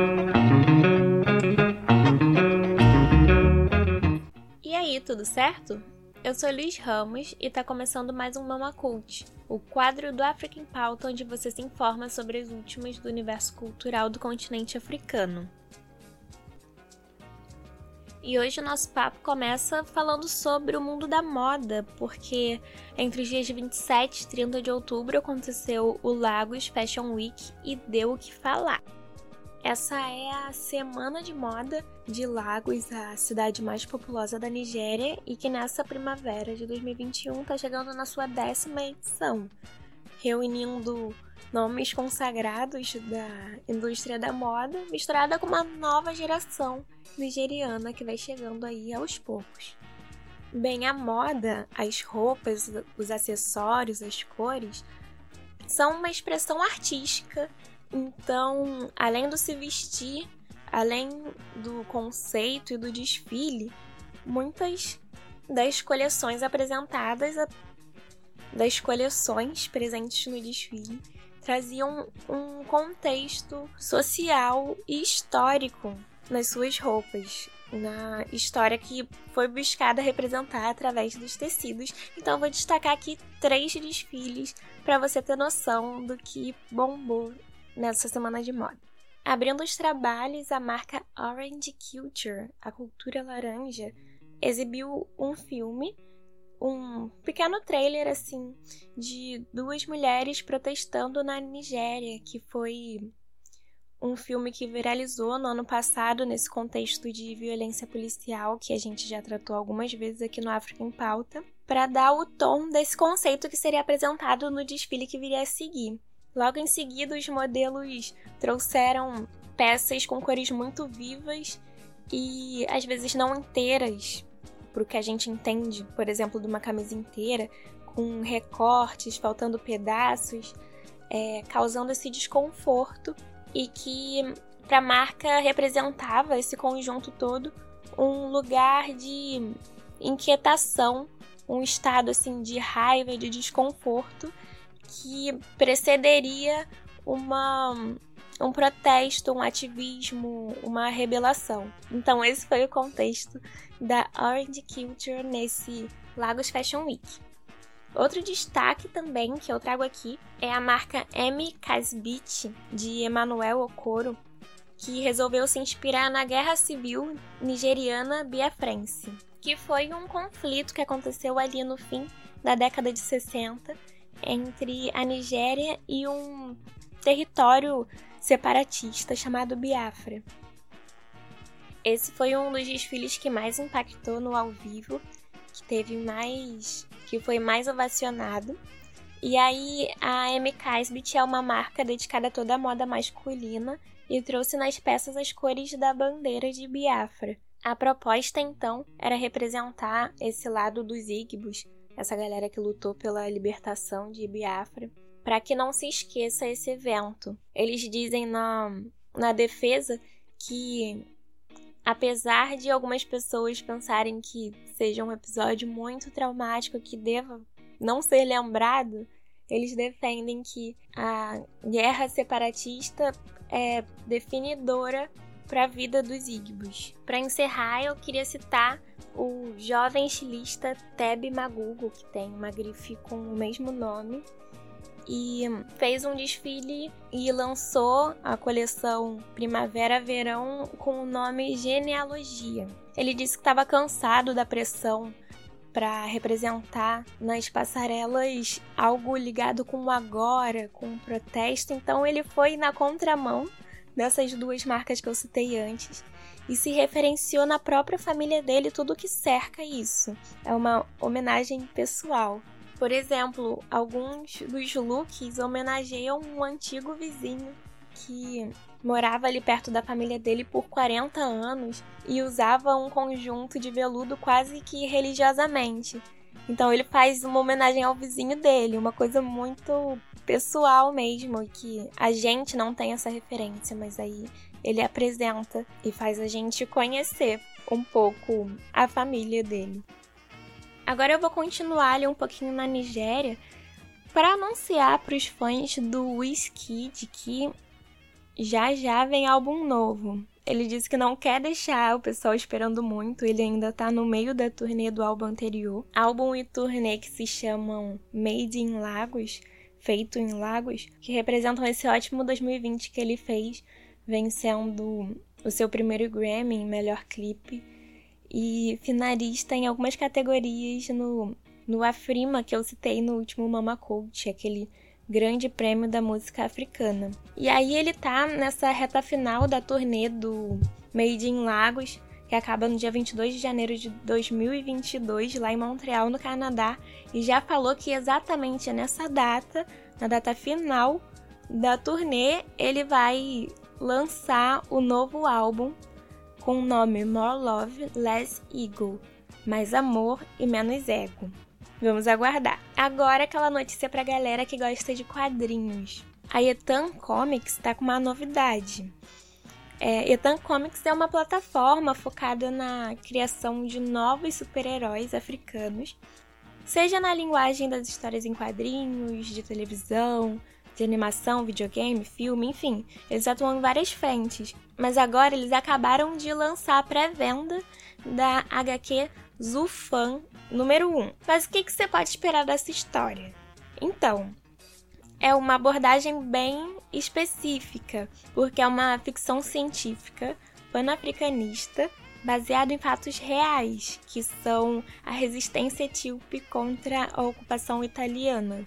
Muitos especialistas historiadores dizem que a Etiópia foi um dos únicos países africanos a nunca ter sido colonizado, apesar de alguns curtos períodos de ocupação italiana. Então, a Etan está querendo exaltar isso e trazer essa história numa linguagem um pouquinho diferente. Então, como é que acontece? Em Zufan, eles contam uma história onde seres de diferentes planetas disputam os recursos e dominação da galáxia.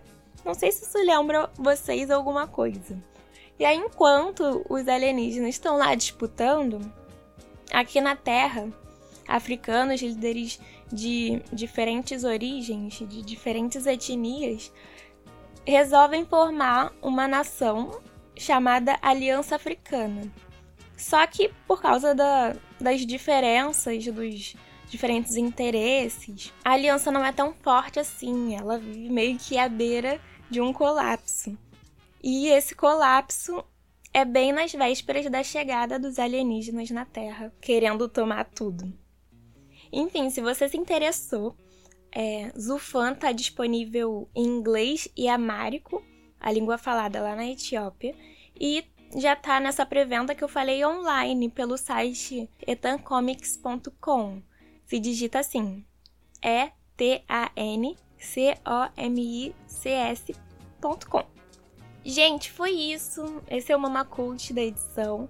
A gente passou pelo Lagos Fashion Week, que ainda tá dando o que falar. Muitas fotos que vocês podem conferir aí pelo Twitter, pela internet, que infelizmente não dá para trazer aqui no podcast, não chegamos nessa tecnologia ainda.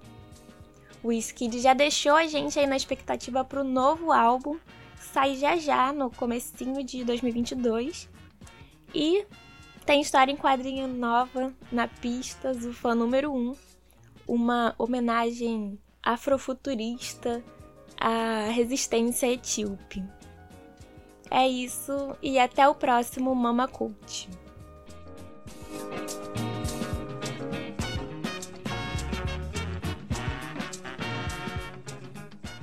Depois aí do Mama Cult, né, nós vamos agora para a segunda parte da entrevista com Vinícius Assis. Uh, você deve ter visto aí na sua TV, né, nos jornais, na internet, que, uh, enfim, é, é, rolou a COP26. Né? E aí, o que, que é COP26, né? Enfim, o que, que tem a ver com o África em Pauta? O que, que o África em Pauta tem a ver com isso? O que, que o continente africano tem a ver com isso? Bom, uh, na conversa agora com o Vinícius, a segunda parte da conversa, o tema é justamente esse, a COP26. Né? Então, fica aí, ouve aí, que enfim, você vai receber agora uma aula sobre COP26 e a participação dos países africanos uh, na COP26. Então, é com vocês aí. Luiz, Vinícius, é, Rubens. Vamos acompanhar aí a segunda parte da entrevista. Tem mais um bloco ainda, você fica aí, hein?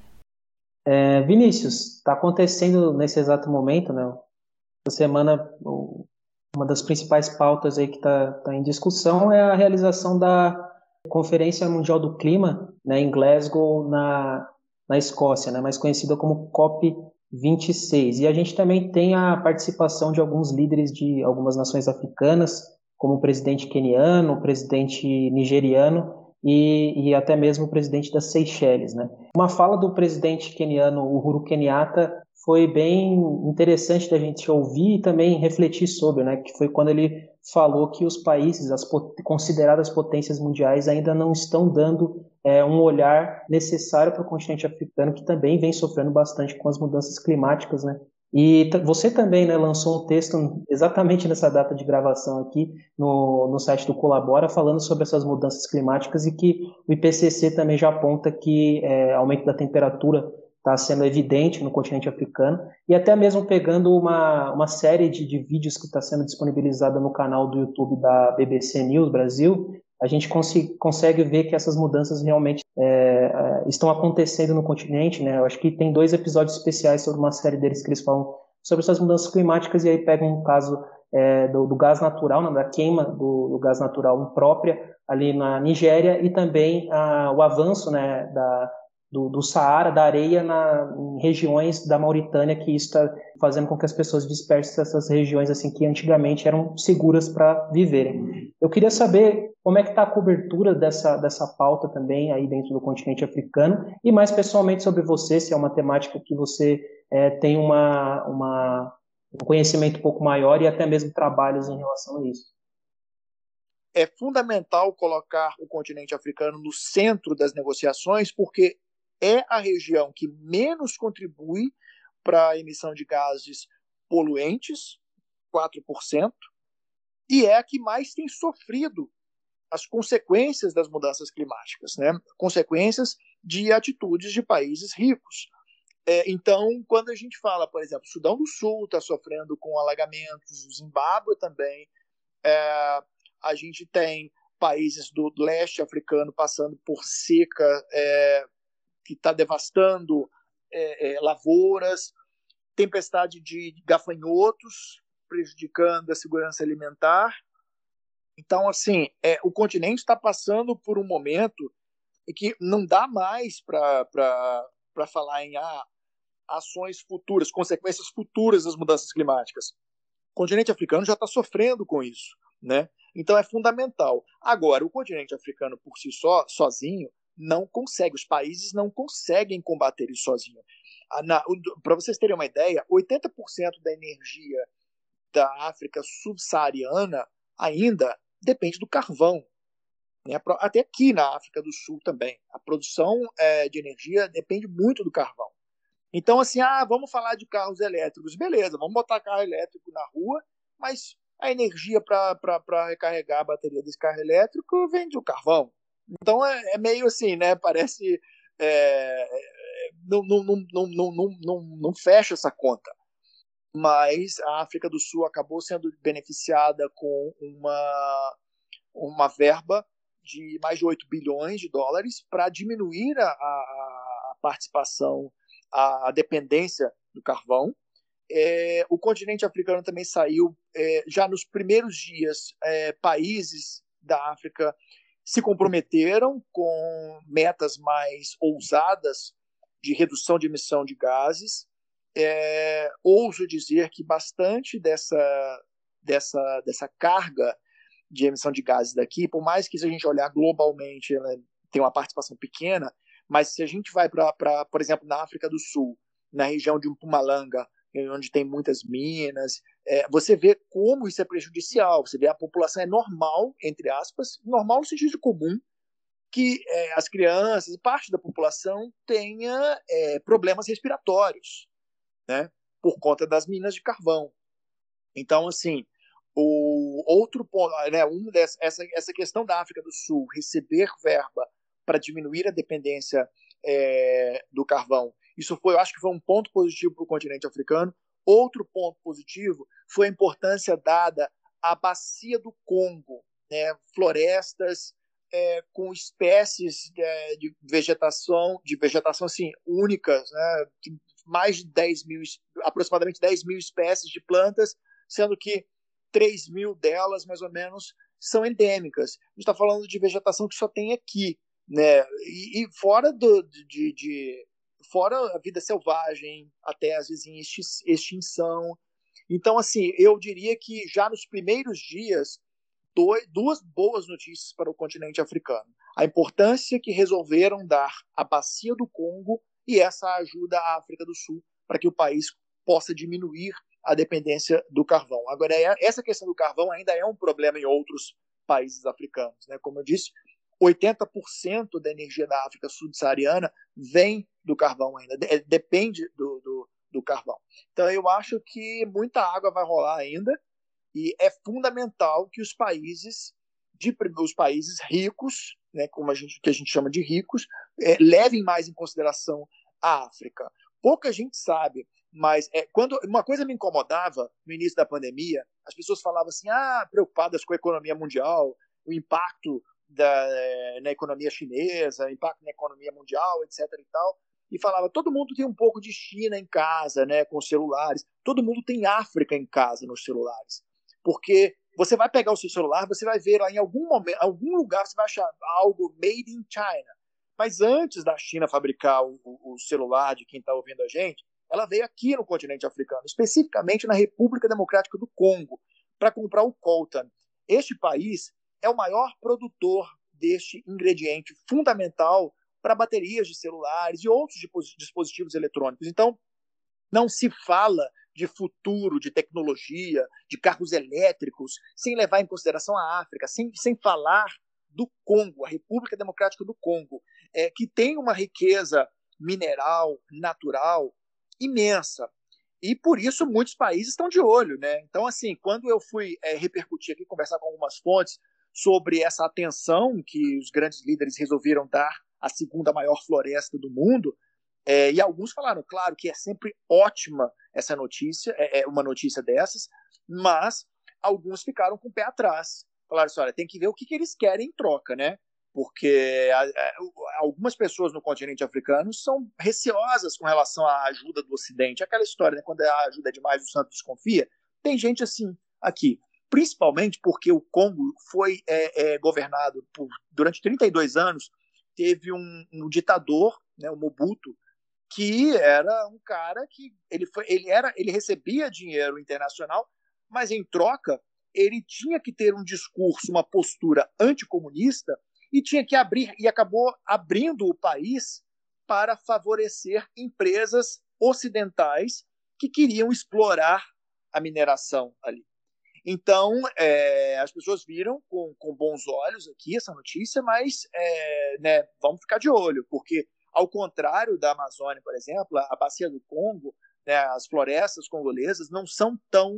É, eu acho que o olhar ainda é um pouco não, não é tão não demanda tanta atenção internacional como deveria. Ainda não tem tanta atenção internacional, sabe? Eu falo de pesquisadores eu falo de é, é ambientalistas, por uma série de questões. A gente está falando de um país onde 60% da população vive em área rural. Eu já estive no Congo em 2018. É um país onde é, que vive a, sabe, ameaçado pela atuação de dezenas de milícias. Algumas dessas milícias, muitas eu diria, querem controlar a produção mineral. Então, existem pessoas que estão ali é, é, sustentando tráfico de madeira, tráfico de, de, de minerais. É, então, isso é prejudicial, porque você acaba. É, é uma, uma, uma destruição desenfreada de uma área que precisa ser preservada. Né? E esse é um grande desafio também do Sudão, é onde está a maior missão de paz da ONU, que inclusive é chefiada por um general brasileiro. É, e é, é, é, é um, é um desafio que o país tem, até mesmo para poder explorar turisticamente. Eu fico meio com vergonha assim quando eu encontro alguém, né, algum estrangeiro, e, e, e associo o Brasil à Amazônia, e eu falo assim, cara, eu nunca fui à Amazônia. O Amazonas eu não conheço. Então, assim, eu, pra, eu sou, eu, eu até reconheço, assim, eu, eu, Nordeste e Norte do Brasil eu não conheço. Uh, então as pessoas é, sempre perguntam, né? Agora no Congo, o Congo não, eu acho que o Brasil ainda explora é, o turismo nessa região, que é algo que o Congo ainda pode fazer futuramente. Então eu acho que uh, isso vai permitir que futuramente o país possa aproveitar melhor essa, essa riqueza, até mesmo para atrair mais turistas, porque é o melhor lugar do mundo para se ficar cara a cara com gorilas e, e ver vulcões, dizem né, especialistas. Eu, quando eu tive lá, não consegui ver. Só dizer que também tem a questão, é, a própria Angola, né, que, que, também tem alguns conflitos ali nas regiões fronteiriças até hoje. É, algumas coisas já se resolveram, mas outras não, era só para lembrar esse, esse fato também. E também lembrar que a República Democrática do Congo é um país bem grande em termos de área né, de território. E outra coisa também que me veio à mente é a questão dessa, é, dessa apropriação de bens naturais né, por parte de grandes empresas, principalmente nesse setor da mineração, setor de gás natural, energético também, empresas europeias ou de outras partes do mundo que estão se instalando é, em regiões do continente, fazendo o comércio, a né, exportação desses produtos. E, e, aí também tem, tem a questão de, de, de, sub, de subsídios né, que são passados para os go governos locais, mas também, infelizmente, muitas dessas empresas acabam também poluindo o continente africano em relação a todo esse processo, e fora outros, outros casos né, de, de, de violação dos direitos humanos que estão envolvidos nessa extração de minério, por exemplo, ou até mesmo outras, outros setores da, da, do setor industrial energético, né, outras atuações. É, o problema, o problema todo é esse, né? Não necessariamente é a, porque às vezes existem parcerias, por exemplo, Botsuana, um dos maiores é, é, produtores de diamantes do mundo. É, às vezes o governo faz, por exemplo, uma parceria que vem uma empresa de fora, explora, ganha concessão para explorar e eles trabalham naquele esquema do é metade metade metade para a empresa, metade para o governo, etc. E tal. Às vezes, porque às vezes para um governo é caro investir, pelo menos é o discurso é, que se passa, é caro investir em toda a estrutura, né? mas existem pessoas que questionam isso. Por exemplo, Botsuana, a empresa vem, tira o diamante e leva, e esse diamante vai ser explorado, vai ser lapidado, etc. Em outros locais. Então, quer dizer, na verdade, é, o país, os, os, o, o problema é que às vezes alguns países africanos eles fornecem a matéria-prima mas não trabalham essa matéria-prima que poderia ser vendida. Eles ganham, sabe, dá mais valor ao, ao, ao, produto. Então, assim, se o país, vou dar um exemplo de Botsuana, se eles, investissem na questão da adaptação, etc. E tal, primeiro, você criaria empregos, você criaria uma demanda, né? criaria uma, uma você desenvolveria profissionais locais e, evidentemente, você agregaria valor ao produto que você oferece. Nigéria é um problema, tem um outro problema também. É um dos maiores, é o maior produtor, se não me engano, do, do continente africano de petróleo, mas ele tem um problema que não produz, não refina. O, o chocolate, eu gosto de comprar chocolate de marcas africanas. Por quê? Países africanos fornecem mais da metade do cacau, produzem mais da metade do cacau consumido pelo setor. Só que, segundo a União Africana, 80% do chocolate vendido nos países africanos, nos supermercados, são importados. Então, quer dizer, é, é, como se eles fizessem o seguinte: olha, toma aqui o meu cacau, faz aí o chocolate, que depois eu vou lá e vou comprar para revender aqui. Né?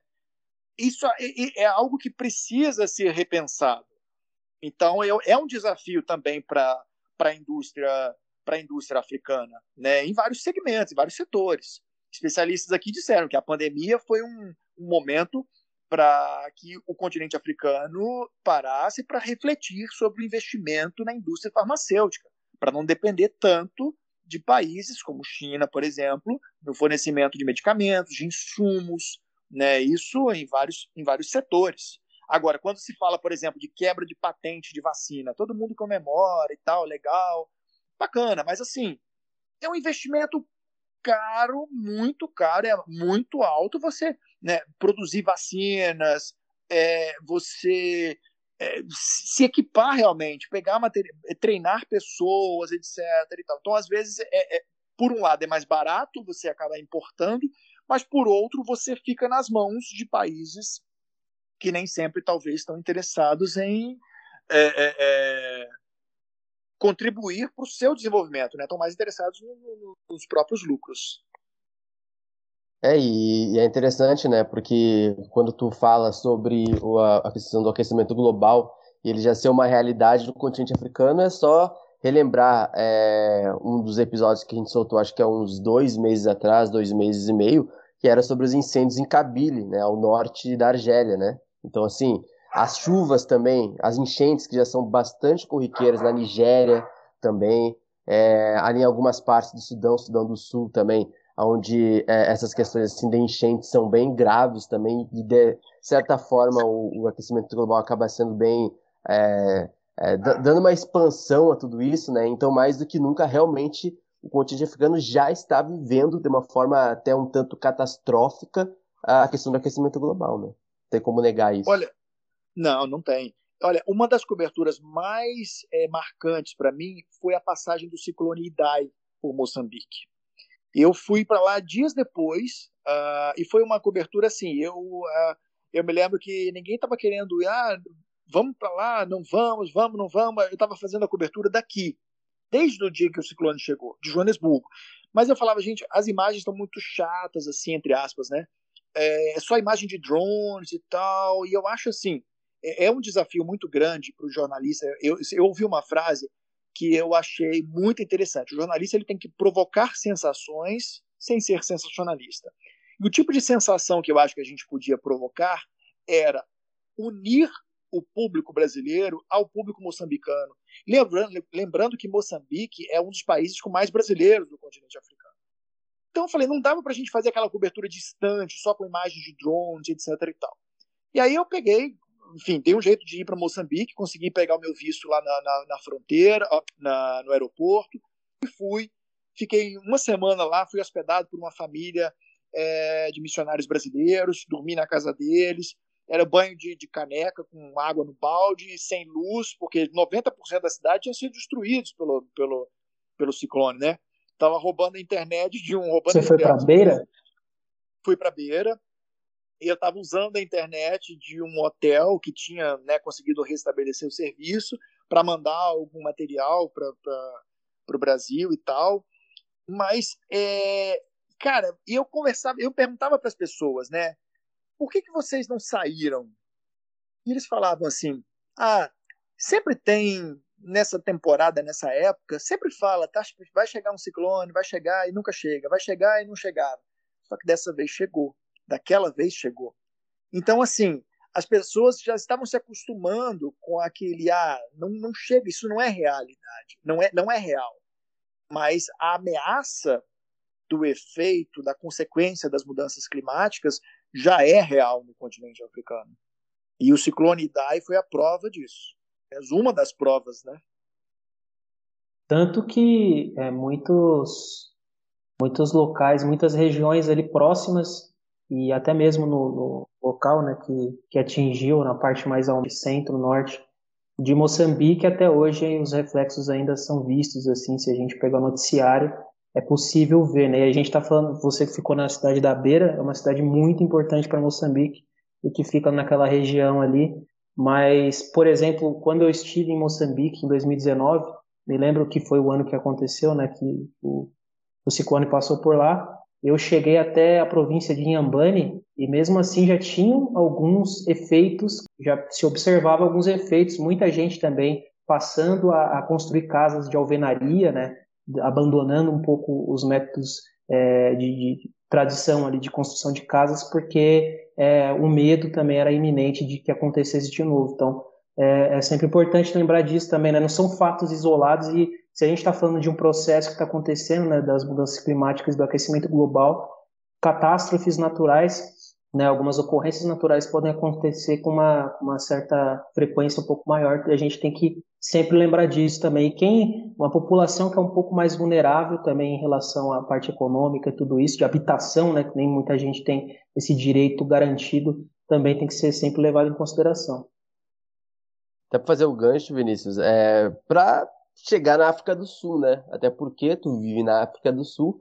É, antes, antes de de ser o cara lá que apareceu falando do Sudão, é, alguma da, das pessoas que já te conheciam te conhecem por ser um correspondente né, na África do Sul. É, aí fica uma questão interessante. Eu acho que tem dois tópicos interessantes é, para a gente fechar a entrevista que não tem como não citar quando a gente fala da África do Sul. É, antes da gente falar das eleições, que é um dos temas principais desse podcast, é, e todo o momento político da África do Sul, que é complexo, não tem como a gente não falar de Covid-19, né, cara? A gente fala aqui nesse podcast sempre, a cada duas semanas a gente dá atualizações de números e algumas outras notícias é, dos países africanos, mas a gente sente, a gente vê, a gente estuda, a gente pesquisa para conseguir afirmar um fato que é, é como a pandemia afetou a África do Sul e talvez pela África do Sul ser uma economia tão abundante dentro do contexto africano, é, dentro do contexto geopolítico africano também, é, o tanto que a pandemia impactou e vem impactando, é, não só economica, economicamente, tá? Mas principalmente economicamente, digamos assim, é, para o avanço da África do Sul como ali um, um dos grandes pulmões é, na economia do continente africano. É, ao mesmo tempo né, que o continente africano vive um grande dilema que eu já citei aqui, Vinícius, diversas vezes. Eu, já, eu falo isso todo o programa, mas é que é para deixar na mente das pessoas, alugar um triplex na mente dos nossos ouvintes aqui, que é para falar o fato do absurdo, do absurdo que é o continente africano não ter nem 5% da população completamente vacinada e pouco se falar disso, como se fosse algo normal, e não é. Então eu queria primeiro falar sobre a questão, é, deixar a tua vontade também para falar dessa questão da Covid-19 na África do Sul, da África, na África do Sul, perdão, é, no continente africano, essa problemática, e aí depois a gente fala um pouquinho mais sobre eleições. É, a gente viu durante a pandemia um verdadeiro apartheid da vacina, né?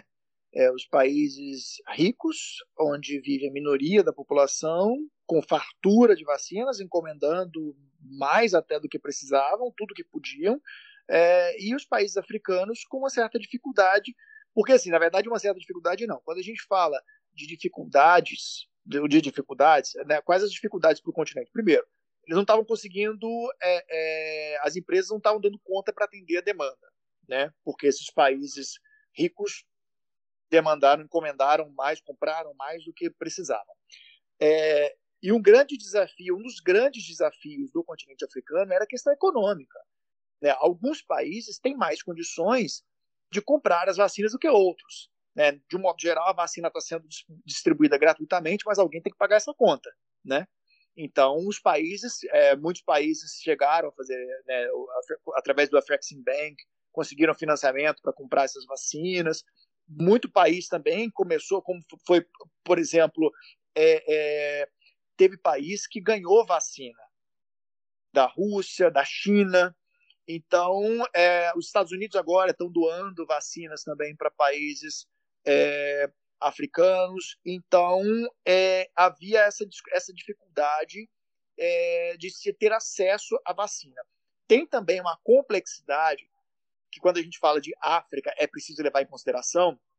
Por exemplo, Seychelles, Maurícios têm taxas muito altas de imunização. Só que são arquipélagos, a gente está falando de países minúsculos. Você fala do Congo, você fala de outros países gigantescos, você tem uma série de, de, de, de questões para serem levadas em consideração. Primeiro, só, sem querer me, me, estender muito, mas dando um exemplo do sarampo.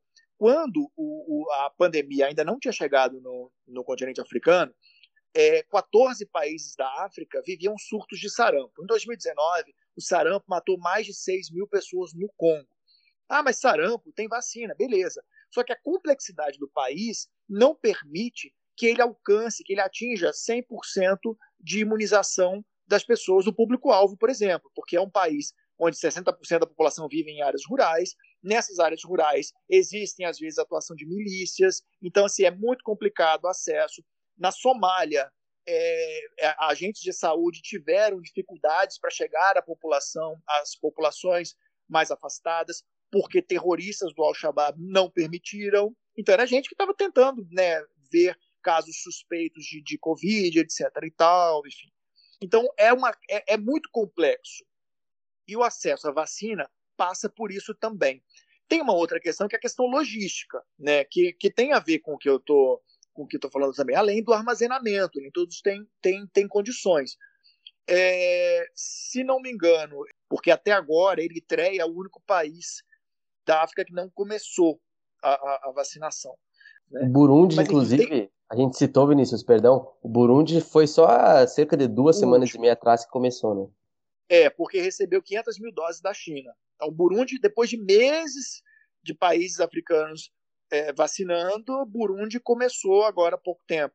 É, a Tanzânia também começou muito tarde, porque o ex-presidente era um dos últimos, ou talvez o último negacionista africano, é, e ele morreu misteriosamente, entre aspas, né? Enfim, ninguém, ninguém, o governo não admite, mas todo mundo acha que realmente ele morreu de Covid.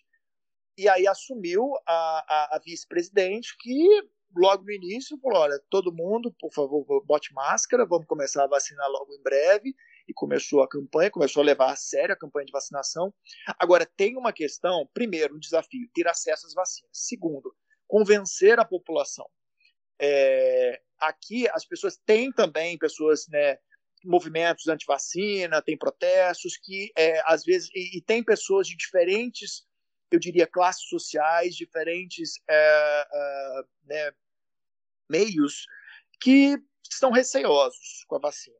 No início, né, fala, tinham vários boatos aqui, uh, países tentando é, combater a, a, a divulgação de, de boatos e até países onde que nem, é, nem tinham, digamos assim, uma tradição de, de defender direitos, liberdade de expressão, países sem tradição de, de, de, promover a liberdade de expressão, começaram com essa de querer combater a distribuição de, de, a divulgação de boatos, né?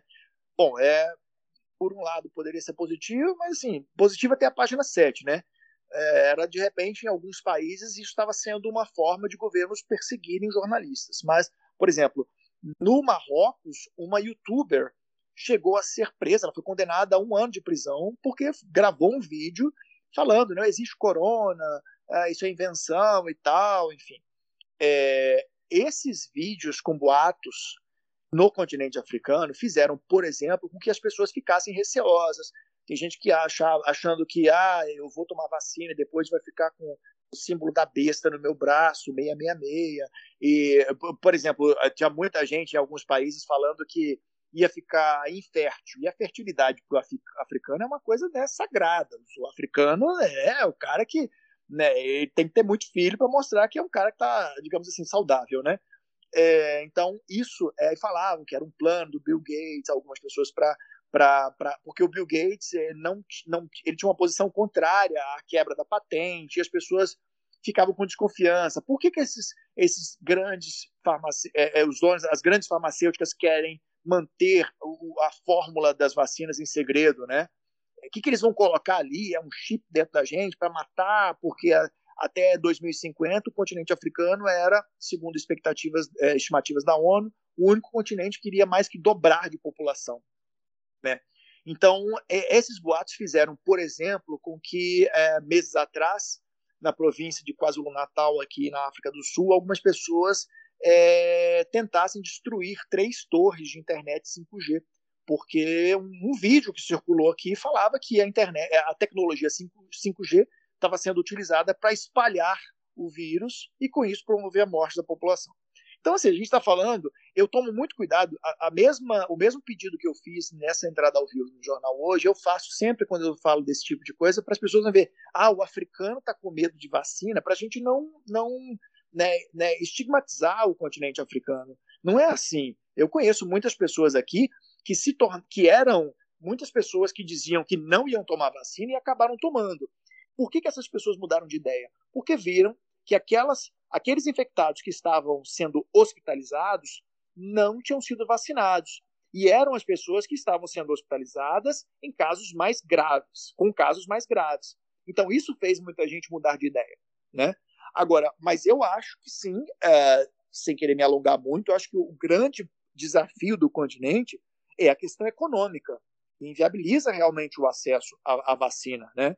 E o que tem, agora, o que tem contribuído muito para a aceitação da vacina por parte da população que está mais receosa é a questão porque o, o, o africano normalmente, né, o povo africano, principalmente é, o negro africano, as, as sociedades mais tradicionais, eles se baseiam muito por opiniões de líderes.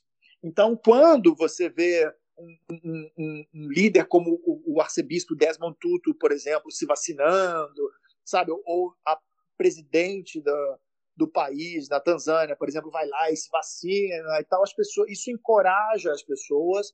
E aí todo mundo vê, assim, por exemplo, uma, uma, uma amiga que quando eu perguntei para ela se ela ia se vacinar, ela falou assim: não, eu vou esperar.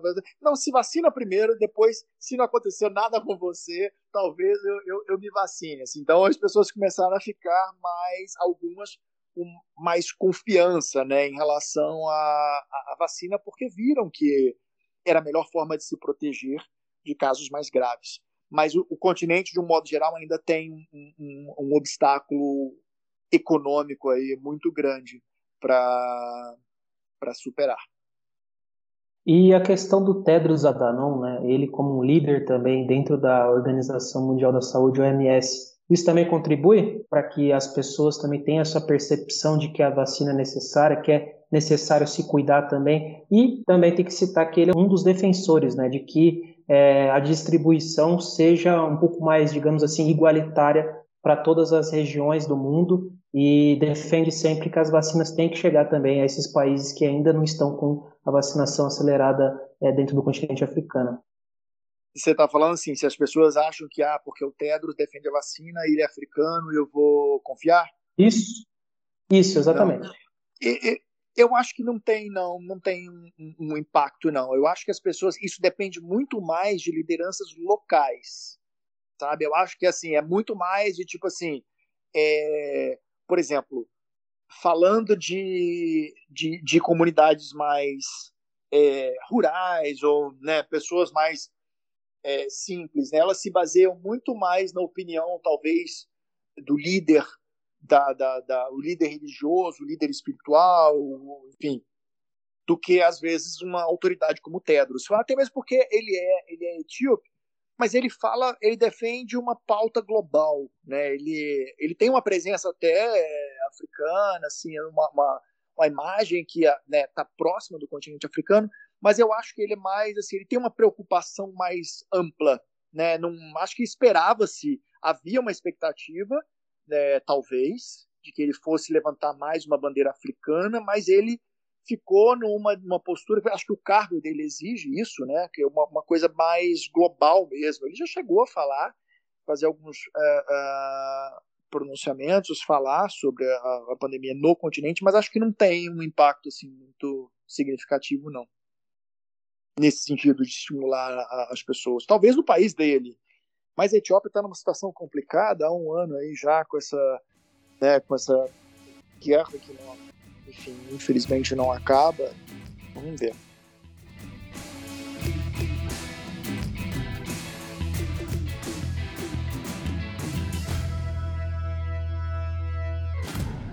Depois então de você entender aí né, a participação dos países africanos na COP26, é, agora nós vamos para esse quadro que também arrasta multidões, né, galera? Pelo amor de Deus. E também não poderia ser diferente, é claro, porque ele é apresentado é, pelo guia né, o homem que, segundo a Forbes, foi eleito o solteiro mais cobiçado do mundo, né, o homem mais sexy do mundo, Rubens Guilherme Santos, o guia, né, ele que traz para você é, tudo né, sobre uh, o que aconteceu aí na história do continente africano, personagens ligados né, ao continente africano, a sua diáspora, né, nas datas aí do calendário da última quinzena e da quinzena para frente também.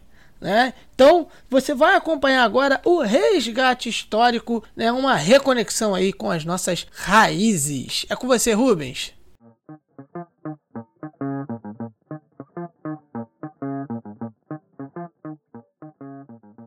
Fala galera que acompanha o África em Pauta podcast aqui do Ponta de Lança, nesse episódio de número 25, né? E a partir de agora você acompanha o resgate histórico, onde a gente faz uma visitação no calendário para resgatar algumas histórias de personalidades, fatos e acontecimentos que são de suma importância para a história das nações e também para a África como um todo, né? E também para a população africana em diáspora, tudo isso de forma resumida num quadro aqui no podcast África em Pauta. E nesse episódio de número 25 do África em Pauta, né, que está indo ao ar aí no dia 7 de novembro de 2021, eu, Rubens Guilherme Santos, vou passar algumas datas, né, vou rememorar algumas datas em relação ao mês de novembro. Esse que é um mês de extrema importância para a população preta aqui do Brasil, um mês onde é conhecido, né, é chamado de mês da consciência negra. Mês da consciência negra que tem relação ao dia 20 de novembro, né, que é conhecido o Dia Nacional da Conscientização ou da Consciência Negra aqui no Brasil. E em muitos municípios do país temos também um feriado né, é, nessa data em memória às contribuições e também a luta, a resistência da população negra do Brasil. Esse dia 20 de novembro faz menção ao falecimento de Zumbi dos Palmares, ele que foi um líder né, quilombola, que representa também muita resistência, força e união. Ele foi líder do Quilombo dos Palmares, né, que era localizado na região é, de Alagoas, do, do atual estado de Alagoas, e foi nessa data que ele faleceu, né, no ano de 1695, um 20 de novembro de 1695, se deu a morte de Zumbi dos Palmares e por isso é celebrado né, nesse dia, no dia 20 de novembro, o Dia Nacional da Consciência Negra. Durante todo o mês de novembro, a gente encontra uma programação especial relativa ao mês da consciência negra, né? Tem vários ciclos de palestras, de discussões também em temáticas que são relacionadas à população negra do Brasil, todas as barreiras que ainda são enfrentadas né, dentro de uma sociedade que ainda tem como herança colonial práticas racistas, mas também lembrar das contribuições, da resistência, da luta, é um, um momento de reflexão e de admiração também pela história dos nossos antepassados, das pessoas que fizeram possíveis né, vários dos caminhos em que a gente encontra nessa sociedade atual do século XXI. Mas é importante a gente sempre lembrar que esse momento não deve se restringir apenas ao mês de novembro. Né? Temos uma longa e dura caminhada para a concretização de vários dos direitos que são garantidos por lei, mas que a gente sabe que são negligenciados por toda uma estrutura né, política de Estado, mas também da sociedade, é, impossibilitando vários dos acessos que, teoricamente, são garantidos por lei, mas que a gente sabe que na prática eles não são, não são praticados. E esse é um momento onde tem a intenção né, de sensibilizar a sociedade brasileira como um todo em relação a todos esses atrasos que são heranças coloniais de todo o processo histórico que se passou aqui no nosso país. Então é um momento também que a gente faz o convite, né, a leitura de intelectuais negros para nos acercarmos um pouco mais dos pensamentos e das barreiras que ainda são enfrentadas, mas também lembrar dessas contribuições que a gente está falando aqui, de várias das figuras que foram importantes para a concretização é, da garantia de direitos também da população preta aqui no Brasil. É um momento de reflexão, mas que ele não deve se interromper ou deve ser lembrado apenas em novembro, né? Isso é um processo de continuidade e de sempre pensarmos em relação a isso. É uma mensagem que a gente tenta trazer é, sempre aqui no Resgate Histórico, sempre aqui no África em Pauta. É por isso que também tratamos da, do conhecimento da nossa história como um todo. E além da lembrança do dia 20 de novembro, Dia Nacional da Consciência Negra, e também do próprio mês de novembro como mês da consciência negra, a gente relembra aqui do dia 11 de novembro, né? Porque é uma data importantíssima para um país que também tem uma ligação histórica muito relevante e grande, de extrema importância com o Brasil, que é Angola. Né? Porque no dia 11 de novembro de 1975, Angola se tornou independente depois de anos e anos é, de luta contra as forças coloniais de Portugal. O país conseguiu a sua autonomia, a sua independência em 11 de novembro de 1975. Né? Esse cenário para a independência ele se desenvolveu meses depois do fim da ditadura também de Salazar, né, dentro de Portugal, né, que culminou com a Revolução dos Cravos lá em 25 de abril de 1974. Então os diálogos se deram um pouco mais constantes a partir dessa situação política também é, no país que colonizou, que invadiu aquela região do continente africano que hoje compreende Angola. E daí houve é, perspectivas de diálogo muito mais imediatas né, e rápidas para que se concretizasse também aquilo que a população angolana lutava há anos, que era a sua autonomia, a sua independência em relação ao povo europeu que colonizou aquela região, que nesse caso foi Portugal. Em 1961, né, a população angolana se rebelou contra Portugal e manteve né, uma luta uma luta por 14 anos, né, com dois grupos principais é, liderando né, essa luta, que eram o Movimento Popular da Libertação de Angola, o MPLA, ou MPLA, e a União Nacional para a Independência Total de Angola, que é conhecida como UNITA. Esses dois grupos formam hoje né, os dois principais partidos políticos também do país, né, que travam é, sempre disputas em relação às políticas é, as eleições e a, ao campo político dentro de Angola. Então, nesse dia, em 1975, dia 11 de novembro, Angola conseguiu a sua independência e o primeiro presidente do país foi um dos principais líderes revolucionários também do continente africano, mas uma das principais figuras históricas também de Angola, que foi Agostinho Neto. Né? Ele era presidente do MPLA e foi o primeiro presidente do país. É importante a gente sempre lembrar aqui dessa independência do povo angolano que se deu em 11 de novembro de 1975. Então, um feriado super importante que vai acontecer nos próximos dias dentro de um dos países que tem uma ligação muito grande com o Brasil em relação também à vinda né, de pessoas na condição de escravizadas para o Brasil durante esse processo histórico que sequestrou né, muita gente continente africano e trouxe para vários e várias partes do mundo.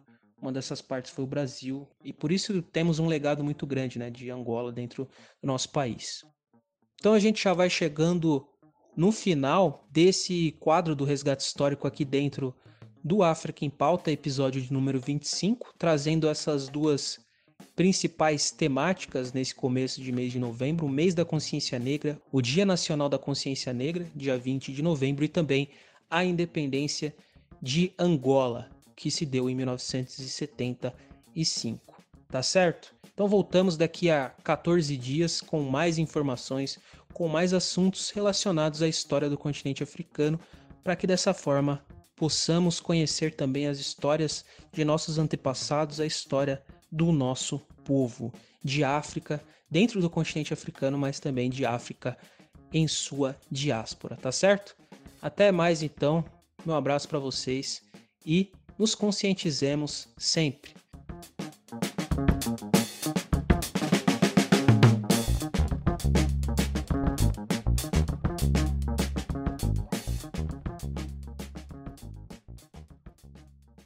Esse foi o resgate histórico É, e agora a gente vai para a última parte da entrevista com o Vinícius. Então o senhor fique aí, tá? Nesse programa que está interessantíssimo, senhor, a senhora, né? O ouvinte, a ouvinta, como diria o Luiz Fernando Mão, de Tesoura Filho, né? Então, você fique aí. E agora nós vamos falar sobre eleições na África do Sul. É, tivemos eleições na África do Sul recentemente. O Vinícius está na África do Sul, ele acompanhou né, as eleições, enfim, esse processo todo. Você vem acompanhando como está a política no país aqui no África em Pauta já há um tempinho. A gente vem acompanhando tudo, né? Como está aí as tensões raciais, né? Como anda aí a questão uh, uh, do ANC, né? Aqueles que são simpatizantes do Zuma, tudo isso você tem acompanhado aqui no África em Pauta. Agora nós vamos falar sobre África do Sul, eleições da África do Sul, nesse papo aí sensacional com o Vinícius, mais uma vez agradecendo a presença dele aqui no África em Pauta. A gente está muito honrado pela presença dele é, e a gente fica muito feliz de oferecer este conteúdo para o nosso ouvinte. Valeu, galera. Então vamos aí para mais um bloco uh, da entrevista com o Vinícius. É, então, Vinícius, é, cara, tem uma. A, a, gente tem falado muito sobre a África do Sul, a gente fala é, dificilmente vai ter algum programa que a gente não fala sobre a África do Sul. A gente já teve um episódio aqui falando sobre os distúrbios que aconteceram é, na África do Sul há cerca de dois meses atrás, toda a tensão política que está havendo, né? A questão também é, deu uma queda no status quo, digamos assim, não no status quo, mas no capital político do ANC, né? Que é o grande partido ali, o maior partido político da África do Sul, é, como a África do Sul também tem é, colocado em pauta, acho que principalmente a partir desses distúrbios aí, alguns outros assuntos que são antigos na, no país, como a questão com, a, da xenofobia com, com, outras comunidades, a própria questão do racismo, a questão política em si, né, do, do ANC com as, com, a, com as oposições e tudo mais.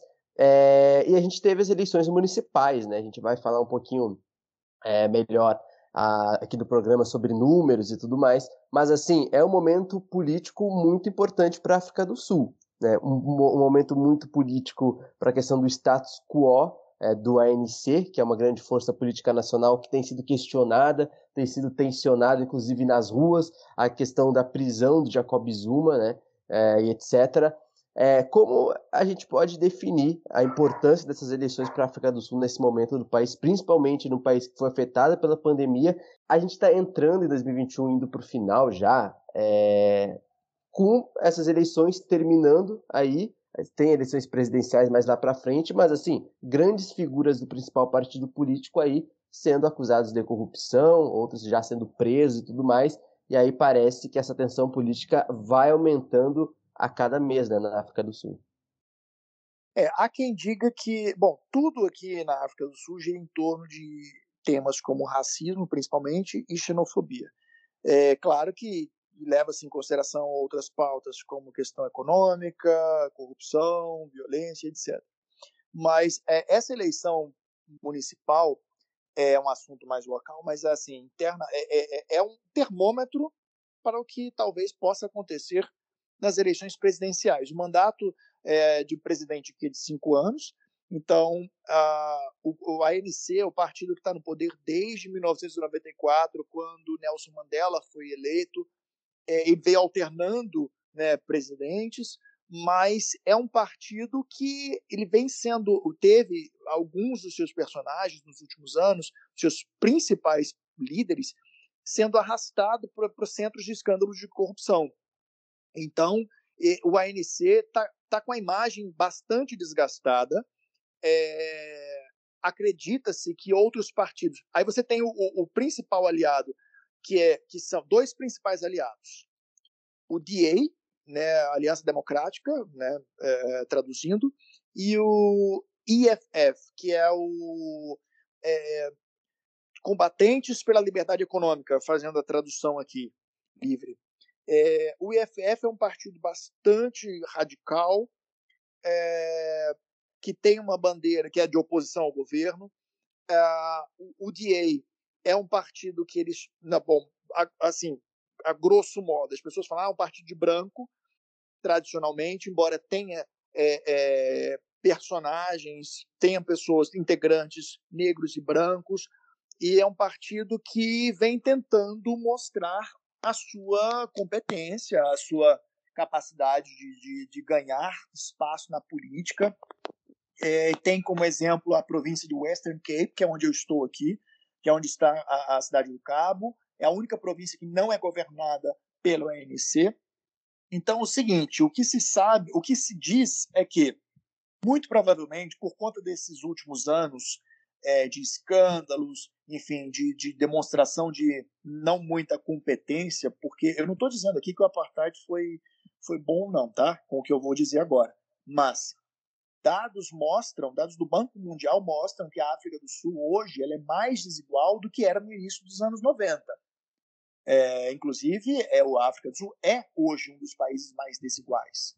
Quando eu cobria a eleição a última eleição presidencial, eu me lembro de ter perguntado, eu entrevistei alguns jovens que nasceram depois do apartheid, e eu perguntei para uma menina que ela disse o seguinte: o que, que você acha que precisa mudar na África do Sul, né, uma mudança mais urgente? E ela disse: o que precisa mudar é a mentalidade do sul-africano, porque quando nós fomos, eles, alguns falam assim, nós fomos, é, foram libertados, né, como se fosse uma, foi um, uma uma decisão, o fim do apartheid foi muito importante para, para os negros aqui, foi importante para o país de um modo geral. Então, alguns falam, né, quando nós ficamos livres, né, o livre para ir e vir, é, tudo foi prometido de graça. E ela, me, ela, ela até ela me falou, olha, então os, muito, muitos dos sul-africanos se acomodaram, esperando tudo de graça do governo. Né? Então, e aí você tem uma população que continua na miséria, que é uma miséria que cada vez aumenta mais, isso já vinha acontecendo antes da pandemia, porque a economia sul-africana já estava em recessão. Você tem uma crise energética já que dura uns 10 anos, uh, enfim. Então, o, o, ANC não tem demonstrado muita, eu diria, usar uma palavra até que pode ser um pouco forte, mas é competência na administração do país. O problema é quem colocar o IFF, o líder do IFF, uh, e o Júlio Malema, muita gente acha que ele é muito radical, né? Mas ele é aquele candidato, candidato radical que faz um discurso que é o discurso que o povão quer ouvir. Não necessariamente ele faz promessas que ele vai conseguir cumprir. Que às vezes você olha e assim, sabe aquela coisa de. Eu já vi vereador no Brasil fazer promessa para baixar o preço do feijão, por exemplo, campanha. É... E você tem o DA, que tem uma rejeição ainda muito grande por parte da população. Você tem mais de África tem mais de 40 partidos, mas basicamente o debate gira em torno desses três maiores.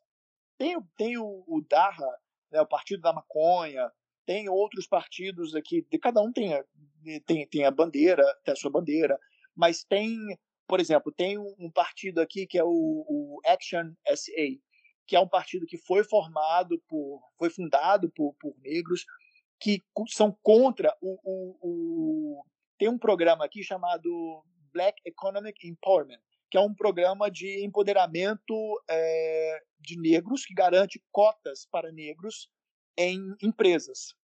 Mas é, algumas pessoas, por exemplo, são contra esse, é, esse programa porque dizem que isso só isso não resolve nada, isso simplesmente abre brecha para corrupção e etc. Então, assim, como eu falei, o debate político ele gira sempre em torno dessas mesmas pautas. E são pautas que fazem parte, estão no dia a dia do sul-africano. É, então, essas, dessas eleições sul-africanas, essas eleições municipais serviram de termômetro, porque esses outros partidos precisam trabalhar o marketing se eles quiserem tirar o ANC do poder. Eu falo do IFF e o, e o DA. O desafio do DA é convencer a população negra de que, olha só, vamos governar para todos e o apartheid não vai voltar. Eu me lembro de ter entrevistado uma menina e ela, uma jovem, ela falou, é, com todas as letras, eu não voto no DA, porque se o DA é, é, ganhar, o apartheid vai voltar. Então, o que, que acontece? Quando eu estava cobrindo, eu estava em Alexandra, que é uma das favelas mais antigas de Joanesburgo, o primeiro endereço de Nelson Mandela em Joanesburgo, e aí uma jornalista me falou o seguinte, eu estava fazendo uma entrevista, ela falou assim, olha, não pergunta para as pessoas em quem elas vão voltar, votar, principalmente os mais jovens. Por quê? O jovem, ele está muito empolgado com o discurso do IFF. Mas no, é, é, aquela coisa, o, o, os mais velhos são gratos ao ANC, porque o ANC, entre aspas, libertou o país. Então eles têm aquela coisa ainda do legado de Mandela, mas é por mais que o legado de Mandela hoje em dia já é um discurso que é usado às vezes na eleição, mas no dia a dia ele não está, né? tanto que muita gente fala, né, assim, não, o, o, próprio partido esqueceu o legado de Mandela. Então, é, um dos, uma das principais bandeiras dele era a igualdade. Hoje a África do Sul tem esse título de um, um dos países mais desiguais do mundo. É, bom, então, é, essas pessoas, ainda, a boa parte da população negra tem uma, rea, uma, uma, rejeição ao, ao DA, é, temendo a volta do, do, do apartheid, mas, ao mesmo tempo, é um grande desafio para o ANC, porque o partido está no poder, e aí você vê, é, né, você vê outros partidos ganhando mais cadeiras no parlamento, por mais que o ANC ainda tenha. É, e agora, nas eleições municipais, a gente vê um movimento interessante. Aqui o voto é, é, o voto é impresso e as pessoas não votam no, partido, no candidato, normalmente se vota no partido, né, na legenda, é, tem na, na, na, cédula tem a, a, legenda, a foto lá. Normalmente é o presidente do partido é que acaba ocupando um cargo, o principal cargo, né? Então, é, vamos ver o que, que vai ser, o que, o, como partido, os partidos, principalmente esses três, vão conduzir, né, o, o, o, vão, vão, vão, vão saber lidar com o resultado dessa, dessas eleições municipais para pensar nas eleições presidenciais. Mas eu acho que sim, as próximas eleições presidenciais, a próxima eleição presidencial vai ser muito importante para a África do Sul. Há quem diga que o ANC possa perder a presidência. O problema é como a, a, os principais partidos de oposição vão ganhar a confiança das pessoas. Porque o, o, IFF ele tem o apoio dos mais jovens, mas ao mesmo tempo ele tem uma rejeição, porque muita gente acha que é muito radical. E aí o, o DA, que é o outro principal é, partido de oposição, tem essa rejeição de, de, da, da popula de boa parte da população negra, que representa aí 80% da população sul-africana, porque diz que é um partido de branco. E, ao mesmo tempo, o próprio ANC tem que provar que merece mais um partido, mais um mandato, né? depois de 27 anos no poder, e, enfim, demonstrando aí não, não é, resultados não mostrando resultados não muito positivos no, no campo econômico, social, principalmente. É, então eu acho que a gente conseguiu aí um. O, cara, essa entrevista aí, primeiramente, eu já estou muito satisfeito já. Assim, é, eu gosto muito de. A gente já fez entrevistas, principalmente é, lá no nosso outro podcast sobre futebol africano, Mamá África FC, com jogadores, né? A gente já entrevistou o Ricardo Nascimento, do Mamelodi Sundowns, aí da África do Sul. A gente já entrevistou o Thiago Azulão, do Petro de Luanda, né, em Angola e tudo mais. E todas essas entrevistas aí, a, inclusive também a Irene Gonçalves, né, a principal jogadora, a maior jogadora da história do futebol feminino angolano, e todas essas entrevistas a gente, eu acho que eu terminei assim meio, pô, fiquei feliz pra caramba, sempre acabo falando ao vivo aqui, porque por mais que a, a galera que vai nos ouvir né, esteja ouvindo uma gravação, eu gosto de colocar aquele sentimento que eu tô, né, perdão da redundância, né, sentindo é, ao final da gravação. E eu acho que o sentimento que eu tenho é de que há um caminho muito é, grande ainda para se construir, né? Quando a gente fala de informações, essa ponte entre Brasil e África, a gente faz aqui do Brasil e acho que de certa forma todo o respeito que a gente conseguiu é, e vem conseguindo, é, recém completou um ano no último episódio da África em Pauta, foi por causa disso, né? A gente sempre manteve ah, essa responsabilidade para falar do continente africano sem estereótipos, né, e trazer pessoas do continente que estão no continente e poder trazer aqui o Vinícius, já falando aqui, né, como o Vinícius foi solista ao nosso projeto, eu só tenho a agradecer. E todo mundo que ouviu essa entrevista tem certeza que saiu é, assim, ó, com uma vontade de mudar o seu pensamento, sua visão, ou, ou para colaborar com, em algum aspecto a nível informacional, a nível de discussão, em relação ao, ao, continente africano, principalmente a, a, esses temas que a gente falou, né? Sudão, né, as questões climáticas no continente africano e a África do Sul. Mas acho que, para além disso, foi uma aula sobre continente africano, sobre jornalismo, né? É, sobre tudo, cara. Então só tenho que agradecer, antes né, de passar para o Rubens também. Primeiramente, eu quero te agradecer por ceder é, essa entrevista aqui para o Africa em Pauta, para o Ponta de Lança, que é um, enfim, é um projeto que a gente sempre se colocou há mais de dois anos aqui para falar do continente africano de uma forma muito respeitosa. E uma coisa que a gente está falando em off, eu vou falar aqui, tá? Quando a gente falou do, do termo correspondente, né?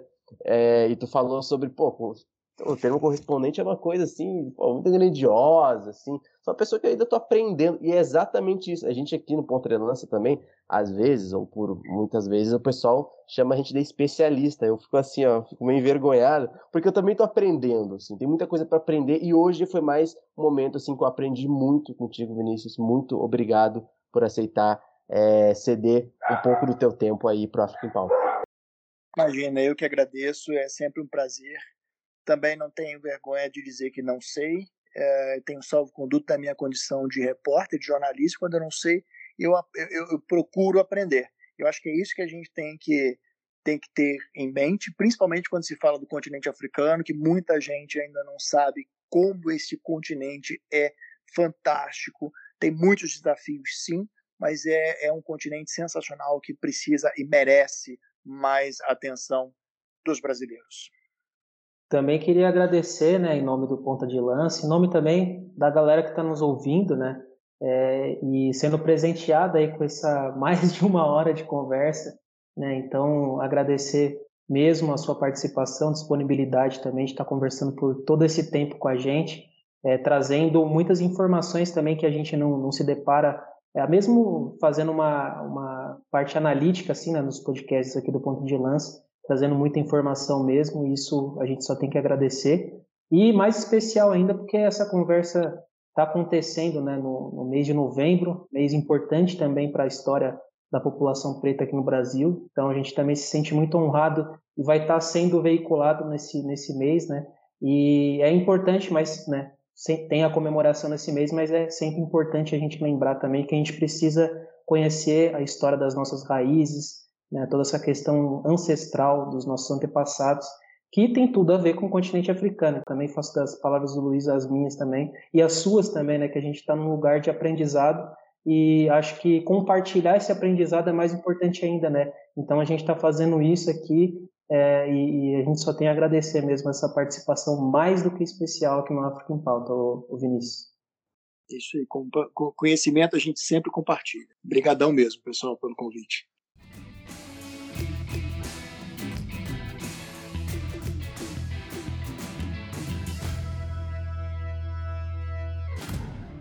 Então é isso, galera. Estamos chegando ao fim desse África em Pauta. É, um África em Pauta totalmente especial aí, enfim, a entrevista com o Vinícius Assis, que a gente mais uma vez agradece a disponibilidade dele, a participação dele, a entrevista é, é, que tenho certeza que todo mundo que ouviu curtiu muito, né? E a gente quer mandar um abraço aqui para os nossos apoiadores que estão lá no grupo exclusivo do PDL, tá? No Telegram, você também pode fazer parte, tá? O Jackson Lima, né? O Eduardo Costa, o Victor Gama, o Israel Júnior, o Paulo Gomes, o Gustavo Firpo, o André Duarte, né? A Tina e também o William Menezes, né? Então, assim, um grande abraço para essa galera que está aí nos apoiando, né? Que tá lá no grupo exclusivo do PDL, né? E que vê lá, enfim, a gente posta lá link de jogo, a gente, enfim, vai conversando lá, bate um papo. É, muito obrigado a vocês aí que fortalecem o PDL cada vez mais. E antes do, do, do Luiz também fazer os apontamentos dele, né? É, deixar aí uh, uh, o que ele né, quiser falar, os abraços que ele quiser mandar. É, queria aqui também falar, né, relembrar você para nos seguir nas nossas redes sociais no arroba Pontalanca PDL para você não perder nada. Nos seguir nos agregadores né, é, de podcast, principalmente lá no Spotify, tem como você, inclusive, ativar as notificações para toda vez que o Ponta de Lança lançar um episódio, você será avisado ali no Spotify.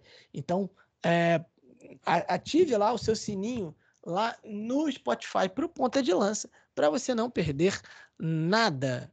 É isso aí, meu amigo. Só agradecendo também a galera que nos escutou. Acho que foi um episódio muito legal, cara. Eu vou falar, tá? Foi a melhor entrevista que eu já concedi na minha carreira. E eu acho que a galera que termina esse episódio termina, acho que muito grata a, a esse material que eu acho que é algo que, é, que, o pessoal merecia, né? Trazer alguém que faz a cobertura, digamos assim, do continente africano, eu acho que é, é legal, né? Trazer alguém que tem a vivência de lá. Então, se você gostou, né?